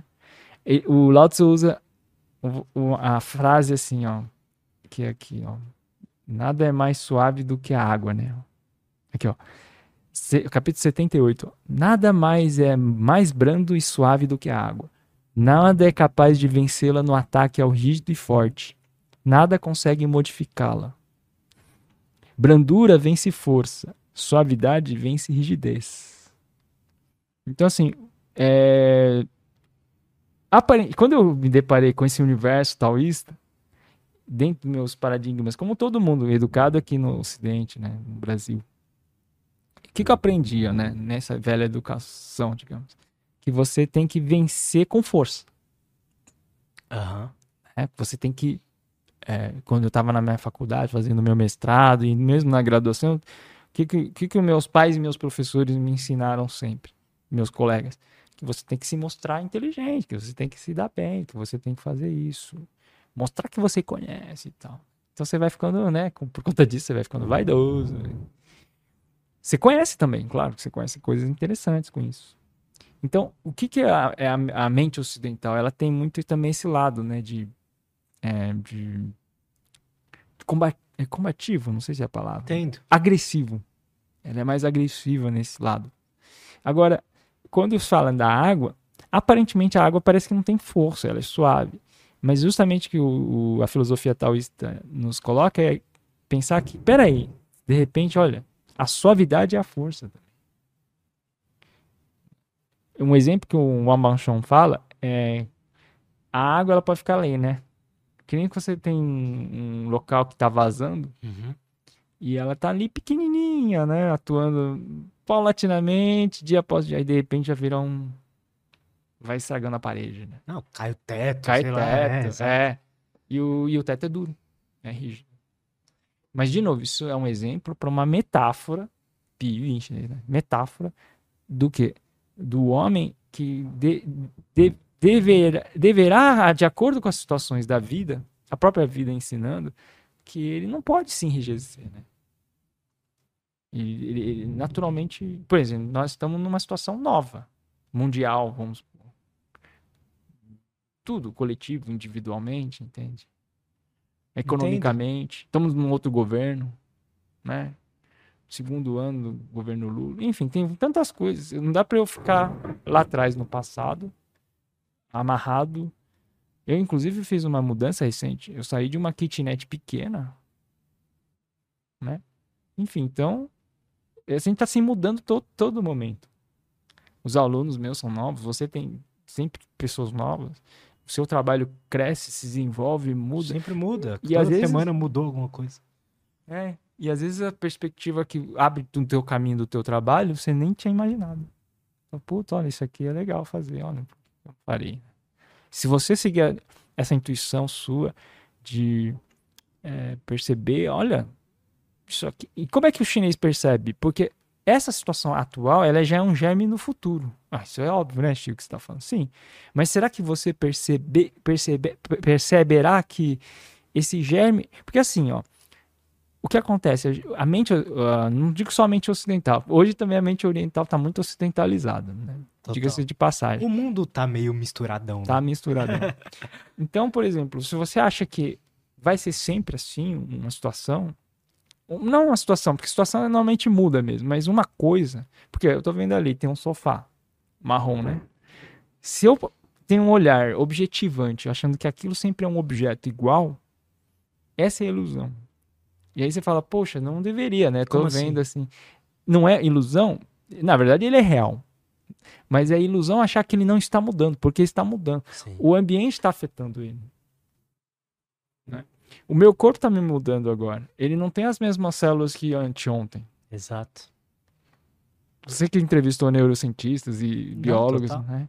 O que você come modifica até seus pensamentos, cara. Isso é muito louco. É, isso aí, isso aí, entendeu?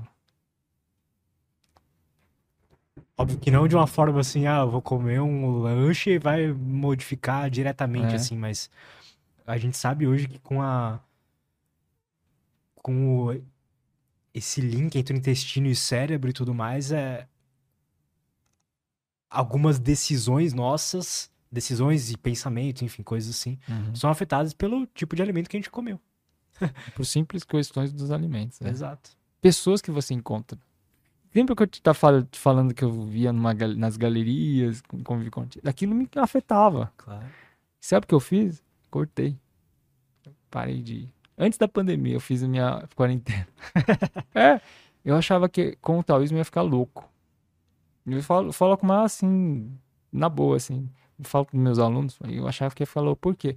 Porque, veja, muitas coisas da filosofia taoísta são contraintuitivas, né, do, do ponto de vista realista da vida, né? Do que as pessoas chamam de vida, né? Então eu já era meio louco, né? Ninguém é normal gostando de poesia, de piva, de surrealismo, de, de, de xamanismo, gostava de filosofia, Spinoza, Deleuze. Né? Dava aula de Deleuze, né? Mas eu gosto. Então aí eu, quando eu cheguei no taoísmo, eu falei, puxa, eu acho que eu vou ficar louco, porque primeiro eles ensinam, eles ensinam a, a você pensar diferente na autenticidade, né? Mas essa autenticidade tem a ver com o que a gente falou no começo, da, de voltar à Panchim, natureza originária, né? Uhum.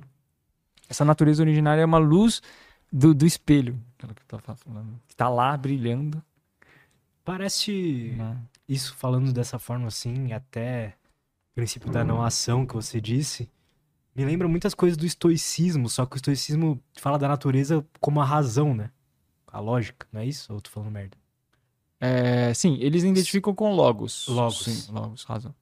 Mas, de novo, é uma coisa que Mas tem que ser observado. Não... não... é a racionalidade prático-instrumental, como Habermas, por exemplo, falar. Tá, entendi. Ou aqueles da escola Frankfurt criticar. É porque que deu nisso, né? Inclusive, eu acho que o logos de, de Platão, o so, do Sócrates, o nous, né, o intelecto, não tem muito a ver com só o uso encadeado das razões. Perfeito. Tem a ver com isso. Portanto, que deu a palavra logismo, né? Que deu silogismos. Mas não é só isso. Não é só isso, não. É. E tem a ver. O Plotino chegou perto disso, dessa visão, né? É um, tem, um, tem de graus assim. Entende? Como assim? Eu vou dar um exemplo. A alegoria da caverna de Platão. Uhum. Quando você volta os seus olhos da caverna, que é onde você via sombras, que eram meras é, imitações e grau, em graus bem inferiores da realidade do ser, do Toon, né? Aí você volta para a origem, a causa. A causa da luz é, é o Sol. Só que a causa do Sol é o bem. E esse é o outro o mais elevado, o mais invisível, o mais. O Prolauto seria o inominável. Platão tá chegando. Eu, eu, gosto de fazer essas paradas, sabe? Boa. Essas observações. Às vezes o cara não percebe. É, não, não, não, a pessoa não. Ela acha que Platão não tem nada a ver com Lao Tzu. E eu acho que tem a ver e não tem a ver. Tem aspectos interessantes, próximos e não próximos.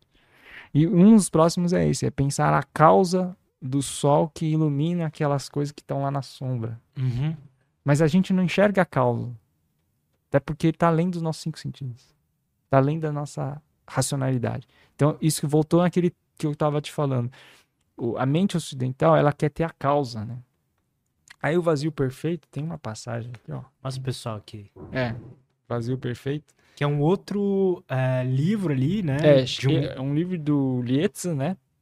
Cheio de histórias taoístas, né? Eu, eu diria que eles são, eles são histórias meio precursoras do zen, do zen budismo, do, do Ah. dos koans, né? Aí aqui, olha, é, tem uma passagem. Inclusive, eu, eu falo por causa disso aqui, né? Se eu acho que.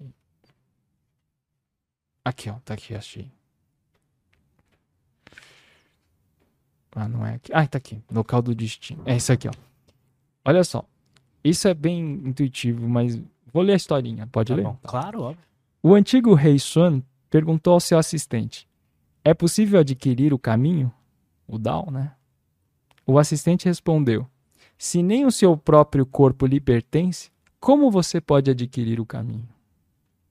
Se o meu corpo não me pertence, então a quem pertence? replicou Xuan. Aí ele ficou: Como assim, então, né? Se não é. não. Então a quem pertence? Claro que o corpo é meu. Seu corpo é apenas a forma que o céu e a terra lhe concederam, respondeu o assistente. A vida em si não é a sua posse, mas aquilo que o céu e a terra lhe concederam de modo natural. Os seus filhos e netos também não são suas posses, porque são o que o céu e a terra lhe concederam.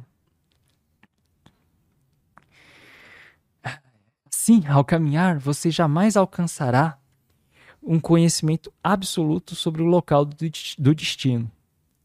Quando permanecer numa morada, jamais conhecerá completamente a causa de existência desse lugar.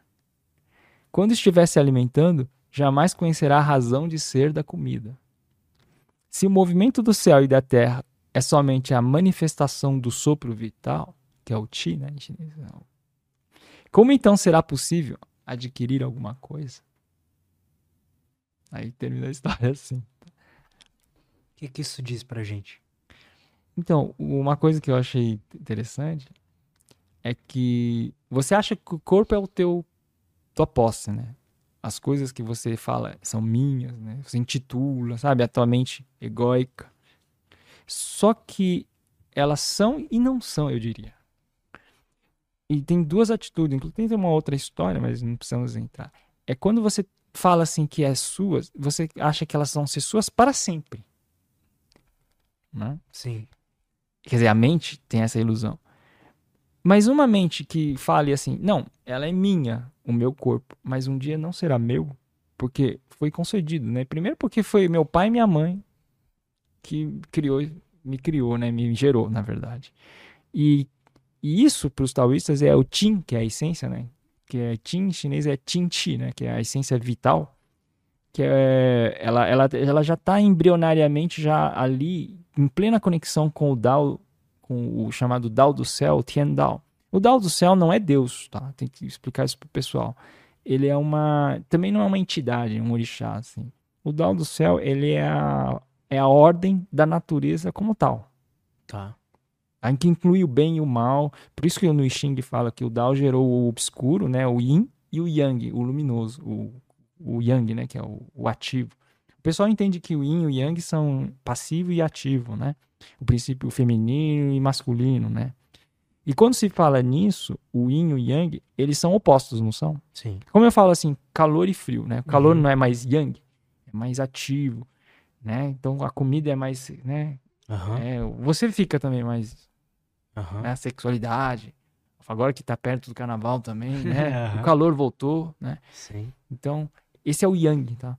O Yin é, é quando tá no inverno, né? As pessoas estão mais introspectivas, né? Quer- Quer, quer ficar mais em casa, não quer muito, né? Sair. Então, Yang e Yin, né? E por que eu tô falando isso?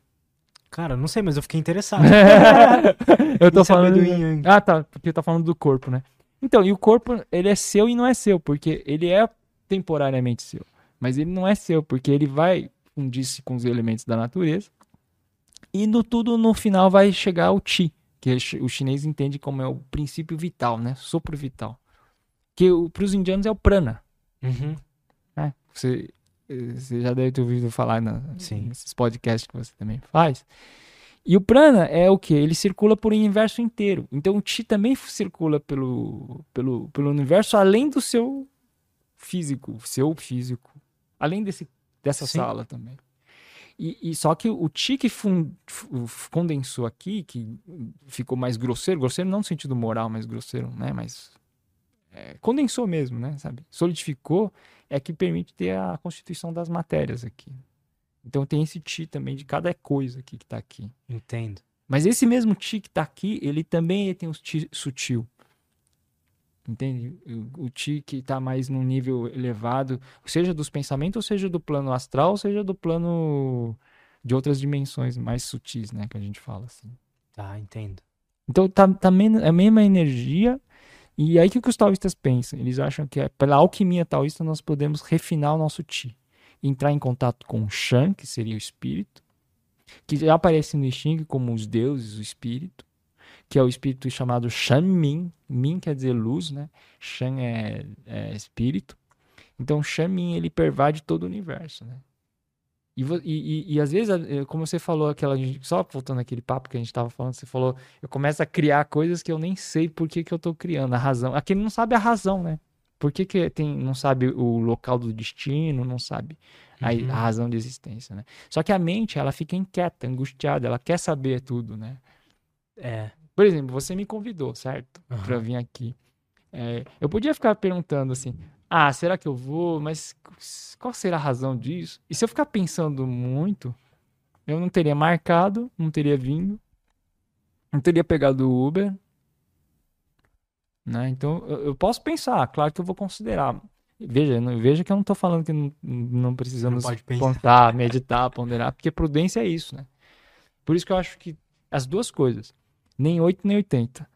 É, a prudência de Aristóteles, que eu, que eu estudei inclusive Aristóteles, né? Você juntar a prudência, ou seja, avaliar a situação, saber as razões, conhecer as pessoas com as quais você está naquela situação, né? Ou o teu momento, por exemplo, às vezes não é o teu momento também, né?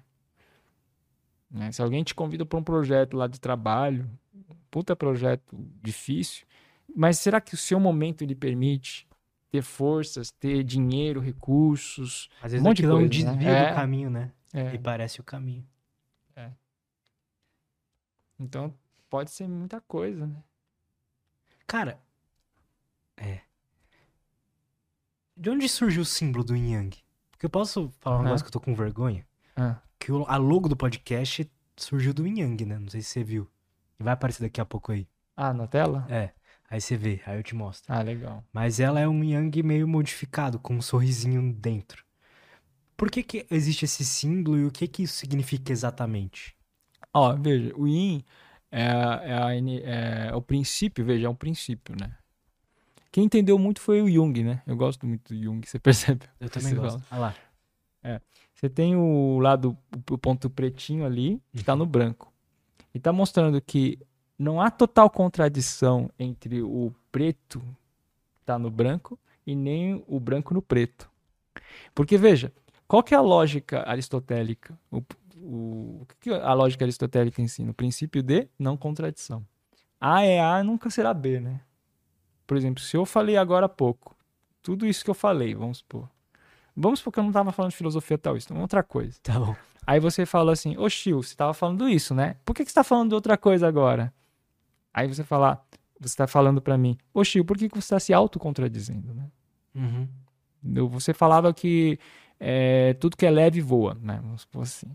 Aí agora mesmo, depois eu falo, não, é, tudo que é leve não voa. Aí você fala, poxa, não pode voar e não voar, né? Pela Aham. lógica da não contradição.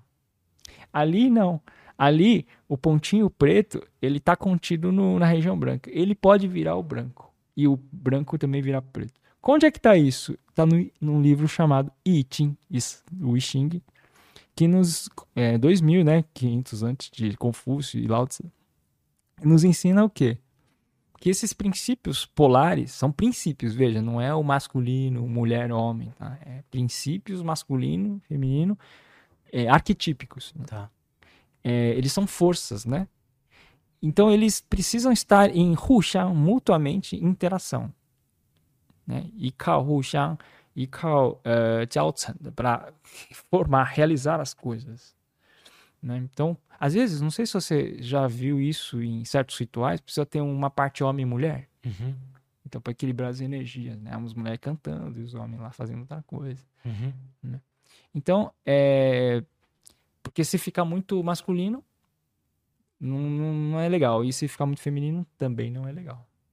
Então tem que ter um equilíbrio. Então o universo inteiro é um equilíbrio, isso os taoístas observaram, é um equilíbrio processo, processo dinâmico de equilíbrio, de interação e tensão entre os contrários. Então você tem o yin que alimenta o yang. O yin não existe sem o yang. Por que, que o yin não existe sem o yang? É uma boa pergunta. Né? Porque isso também os budistas entenderam de uma outra forma. Porque assim, ó, os budistas ensinaram. É, que... E o yang existe sem o yin? Também não. Tá, um não existe sem é, o outro. Tem a coexistência, exatamente. E o pensamento de coexistência é justamente algo que é muito difícil para essa lógica que eu estava te falando ocidental. Porque é, uma das coisas que eu também perguntava quando era adolescentezinho, assim, eu estava numa um papo com uma pastora, né? Ela perguntava se Deus fez tudo, né? Tudo, tudo. Então, por que tem o mal? Por que, que tem o mal? Por que, que tem o que é ruim, né? O diabo. Para mim era o diabo, né? Ué, então Deus criou o diabo. Aí ela, não, não pode, Deus não pode criar o diabo. Então, por que, que o diabo não pode ser criado por Deus? Se o Deus é tudo. Ó, Deus, a gente associa com o princípio do bem. E o diabo ao princípio do mal. Temos o que? O dualismo. O, dual, o pensamento dualístico, ele não aceita o mal. Porque o mal tem que ser eliminado. Porque só o bem deve prevalecer. Isso já tem, antes até do cristianismo, já tem em Platão, eu percebi nisso. Essa dicotomização, essa polarização, sabe? Dualística, dualismo.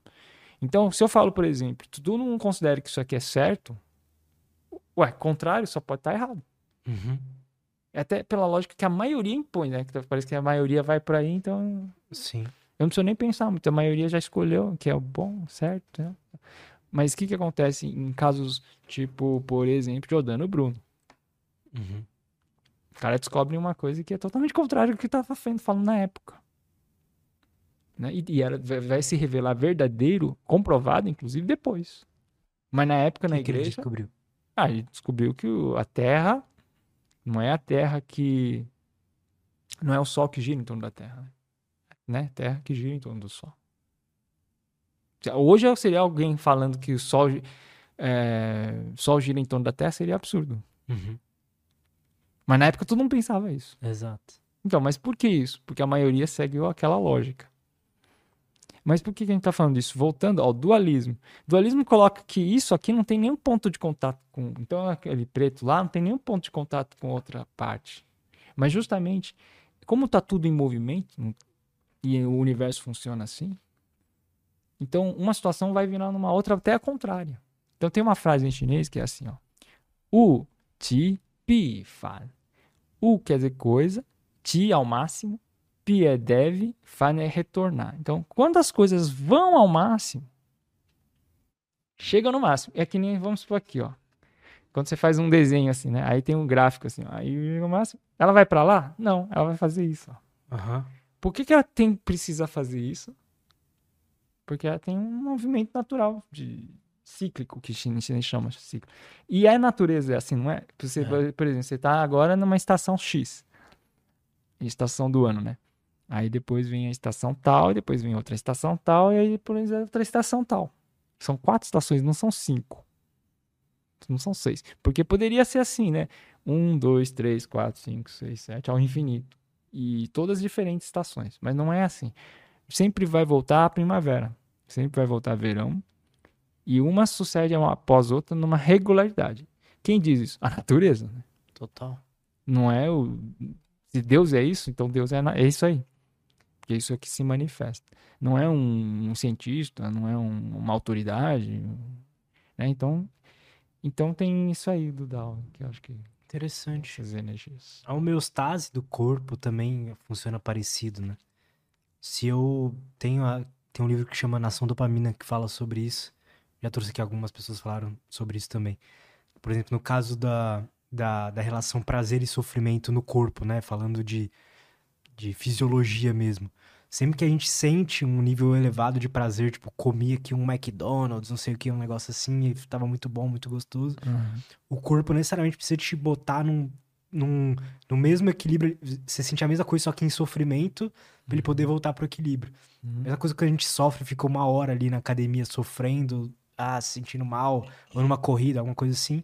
Depois o corpo te joga aquela sensação de prazer depois daquela, daquele sofrimento. Ah, tá. Boa, boa. Um bom exemplo. É, e isso acontece, acho que em toda a natureza, né? No corpo não é diferente.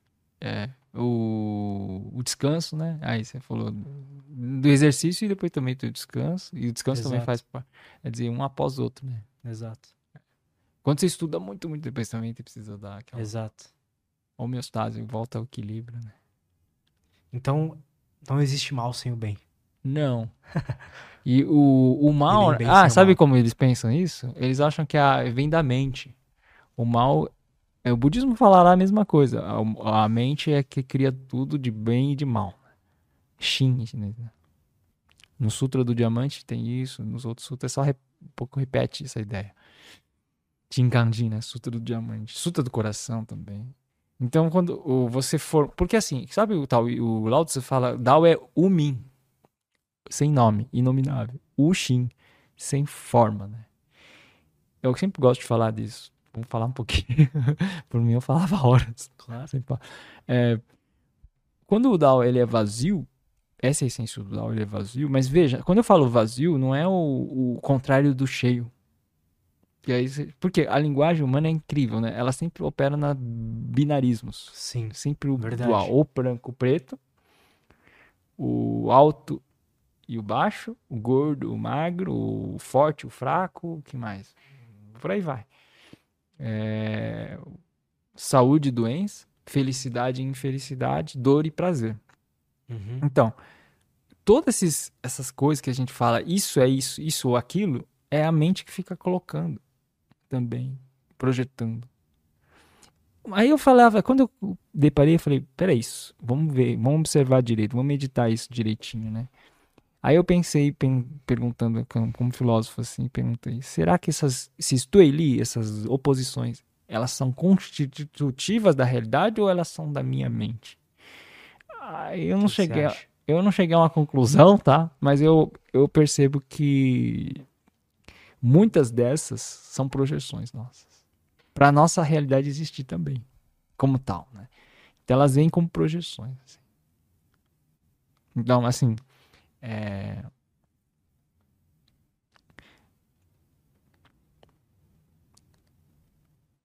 É assim, ó, por exemplo, você, você já passou por pobreza? Muita pobreza, um pouquinho de pobreza. Eu já passei, né? Um pouquinho sim. Um pouquinho sim, todo mundo. Então, vamos supor que a, a- a- não precisamos falar para as pessoas, né?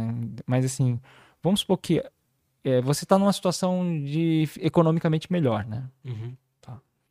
Só que às vezes a nossa mente fala assim, mesmo estando em situação economicamente melhor, financeiramente, você ainda não está totalmente contente. Sim. Boa parte. Por isso que as, as pessoas querem mais de ganhar mais, né? Às vezes.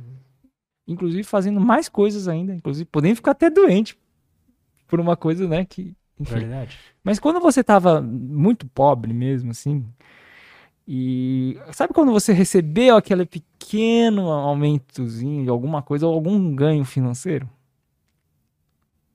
Aquilo não fez uma grande diferença do que tava antes? Fez. Então. Então, por que que isso que era pobre, naquele momento, não, é, e com um pequeno aumento, já não é tão sofrido assim, não é tão doloroso? Isso é um problema. Só que agora, por exemplo, numa condição melhor que você esteja, e voltar aquilo lá é horrível. Mas é mente. Porque naquele momento que você estava ali, um pequeno, pequeno aumento que você ganhou já era muito, te deixava muito feliz e satisfeito. Eu vou dar outro exemplo. Vamos supor assim. Quanto mais a pessoa. É, isso, é- esse é o problema que o taoísmo entendeu muito bem, né? Erudis, é, eles criticam muito os eruditos, né? Porque o que é erudição, né? É você a- acumular conhecimentos, saberes, Você fala assim, nossa, aquela pessoa é erudita, né? Ela lê uhum. coisas pra caramba, né? Tem uma biblioteca imensa, viajou, leu um monte. Normalmente é um professor, né? E... Ou não, né? Mas é um erudito. Então, ok. O Jones critica isso. Né? Ele fala que ah, você tem um sede do saber. Só que quanto mais você quer saber, mais você quer saber mais. É, o desejo de saber. Então, não, e não para. Então a pessoa não consegue se satisfazer com aquele conhecimento. Não deveria ser o contrário? Quanto mais ela, ela, ela acumula conhecimento e saber, ela deveria se bastar mais. Assim. Né? E por que, que não se basta? Por que não? Por que, que não se basta? Porque, na verdade, ela não está ah, tendo conhecimento. Porque se houvesse lá o conhecimento, essa pessoa se, se tornaria iluminada pelo conhecimento que ela está tendo. Então, o conhecimento não está nos livros mortos. Ele tem, ele tem uma história lá que é muito engraçada. Vamos ver se eu consigo contar. É, o, o, o, um dos príncipes, ele estava estudando né, bastante. Aí passou o servo dele lá falou: é, Príncipe, o que, que você está fazendo? Estou estudando esse livro. Mas por que, que você está estudando esse livro? Ah, porque é um de um livro de um autor muito importante. Aí o servo pergunta: mas esse livro é de um homem morto ou de um homem vivo? Aí ele falou: Não, é de um homem morto. Mas por que então está estudando coisas mortas? E termina assim, né? A história. É uma metáfora. Para quê?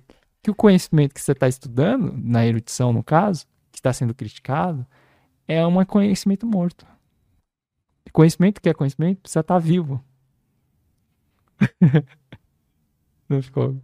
E o que, que seria um conhecimento vivo?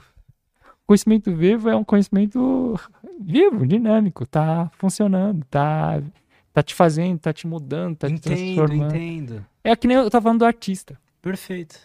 O cara que dança, ele, ele dança. É, é claro que aquilo é conhecimento enquanto ato.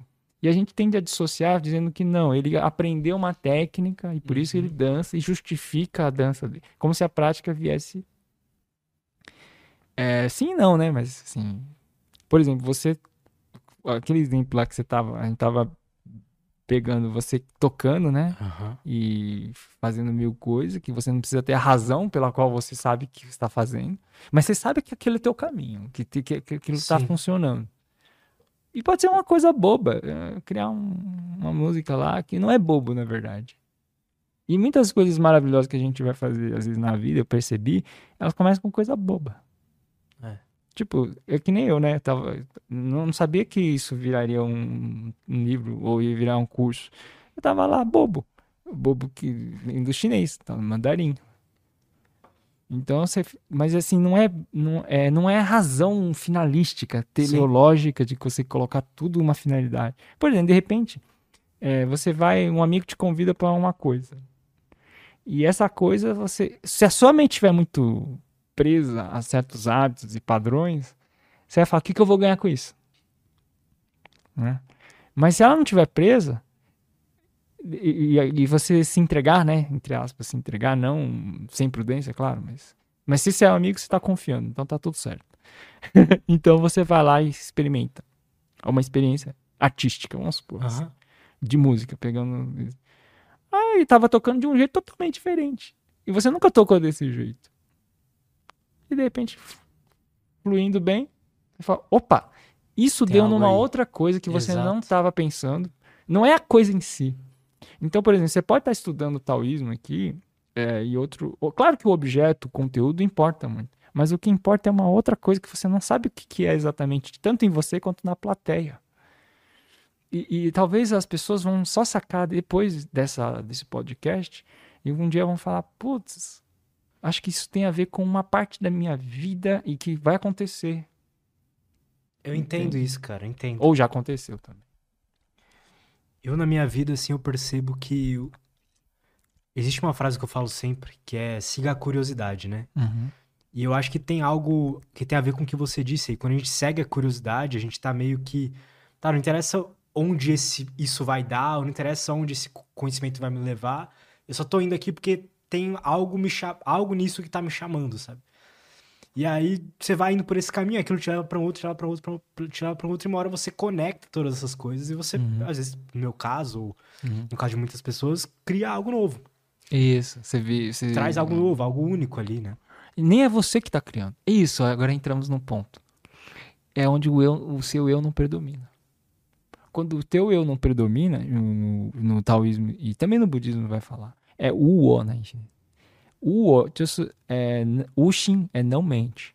A tua mente não querendo interferir, kanyi, né? Kanyi, muito na, no fluxo do rio, do- da, da naturalidade, do tsuran, da naturalidade, muitas coisas é, em- maravilhosas de criação, falando do, do ponto de vista da criação artística ou não, né, também, Sim, claro. claro, tecnológicas também, é, pode acontecer e que você não premeditou. Né? Mas isso, como eu tava falando, o pessoal também às vezes entende que então é deixar a vida levar. Porque se você também vai não deixar a vida levar, você seguir os seus instintos, dá uma bela confusão, né, na sua vida. Então, não é bem isso. Mas eu não, não quero dizer. O, que eu acho legal no taoísmo também, na filosofia taoísta, é que não é um dogma, não é prescritivo, normativo. Você tem isso ou tem que aquilo, né? É é uma maneira reflexiva de É, você. eu, eu né? gosto disso. É por isso que eu tenho uma abordagem reflexiva.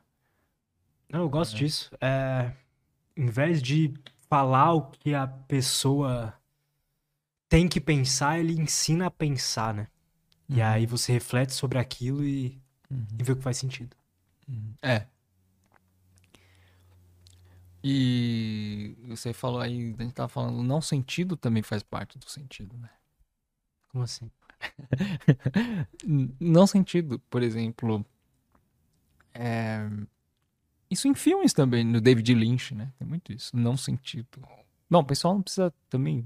É que eu gosto, você vê que eu gosto de citar referências, tá? É porque eu sou assim, você sabe que eu sou natural, espontâneo, então eu Sim. falo dessas coisas assim. Então não coloca pra mim, eu sou taoísta, eu sou aristotélico, nietzscheano, duluziano. Isso era no tempo da faculdade. Eu tinha muito isso. Também é uma outra ilusão, né? Então, o não sentido também não quer dizer que tudo não tem sentido. É que assim, ah, uma coisa não sentido, que eu, que eu, eu vou dar um exemplo assim. Eu vou dar um exemplo em relação ao De Jing, né? E, mas isso o Jung entende como sincronicidades. Sim. Então, por exemplo, uma, um, eu estava trabalhando como in- intérprete de mandarim muito tempo, né? Assim, e o tempo inteiro eu ficava vendo chineses, né? Claro que meus sonhos eram povoados chineses. Toda hora eu estava, inclusive, com chineses, né? Aí, é, eu estava começando a dar uma pequenas palestras, assim, de taoísmo, sem ganhar nada, assim, às vezes eu nem cobrava. E aí eu dava também para algum grupo de artista que me, ah, me convidava, fala aqui, Chiu, tal. Aí eu vou lá tal. Aí eu tava na casa de um amigo meu lá, dormindo tal. Aí eu tive um sonho. E esse meu amigo é brasileiro, né? Aí ele tava falando em chinês no sonho, assim. Como você tá falando chinês, né? Imagina, falando chinês e cantando um mantra em chinês. E aí eu percebi que o sonho era bem diferente. Tinha um lado, um sonho xamânico. Porque tinha uma mulher que depois se aproximou de nós e fez um ritual lá e ela se transformou num, numa águia, num pássaro. Assim, saiu voando. É uma mulher que virou um pássaro. Eu falei, é, xamânico. Aí depois eu fui convidado para uma fa- encontrar em contato com uma família. Veja, tudo isso é sonho, lógica de sonho, tá? Não Aham. tem nada de re- realidade real lógico, né? Aí tomei chá lá com a, com a família chinesa. Não tem sentido nenhum, né? Aí eu, eu abro o meu e-mail no dia seguinte, quando eu volto para minha casa, né? Saí da casa do meu amigo, voltei para casa. Aí o meu amigo morava lá no Embu das Artes. Aí eu voltei para São Paulo e abro e-mail. A editora Mantra, ela falou assim para mim: Olha, você que é o professor de taoísmo, que traduz tal dedinho? Eu falei: Sim. Então, você poderia traduzir, né, o Dao De Jing e tal. Vamos nos encontrar e tal. Eu falei: Sim, sim, legal. Sincronicidade. Sincronicidade. Entendeu? Um evento. Já aconteceu com você algumas vezes? Cara, já aconteceu, mas eu sou muito cético pra acreditar que há alguma sincronicidade. Uhum. Eu acho que é o meu cérebro, sei lá, tentando encontrar algum padrão, alguma coisa. Porque Mas se às você não vezes- tivesse recebido esse e-mail, será que esse sonho teria algum significado? Assim? Será que você lembraria desse sonho igual você lembrou agora? É, acho que não, não estaria lembrando.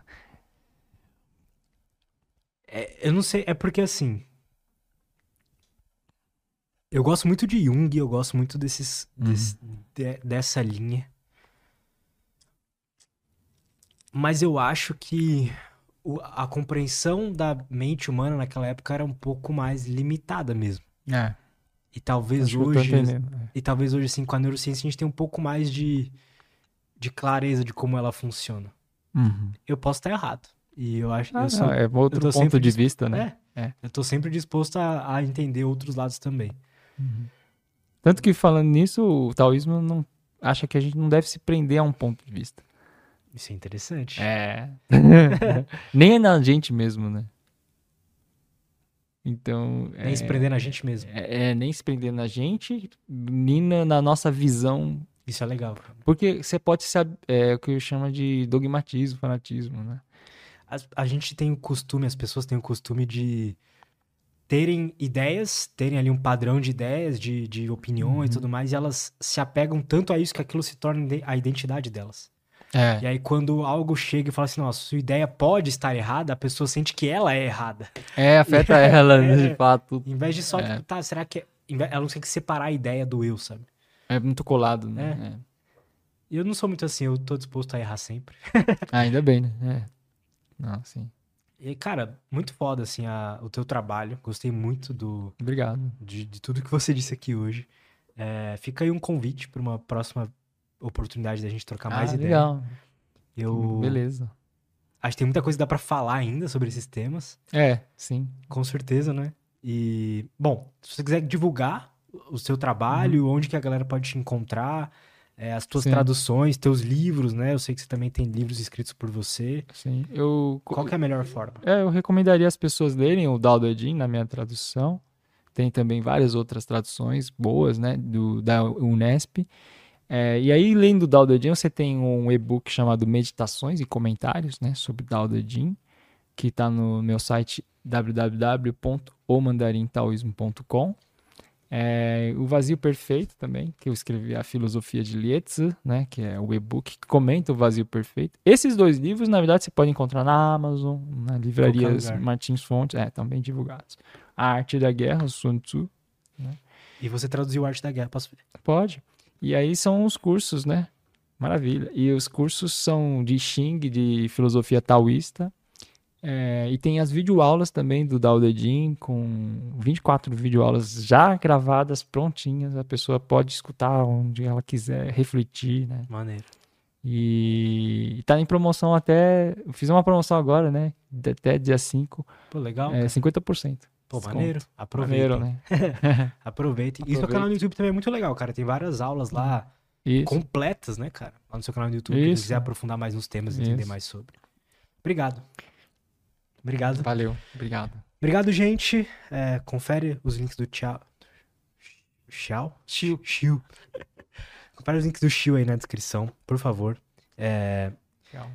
eu tô. Provavelmente eu vou comprar esse livro aqui. Tô bem interessado em te entender mais um. sobre. Você vai me dar? Você me dá um?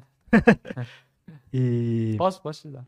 se quem quiser conhecer um pouco mais, todos os links estão aí na descrição.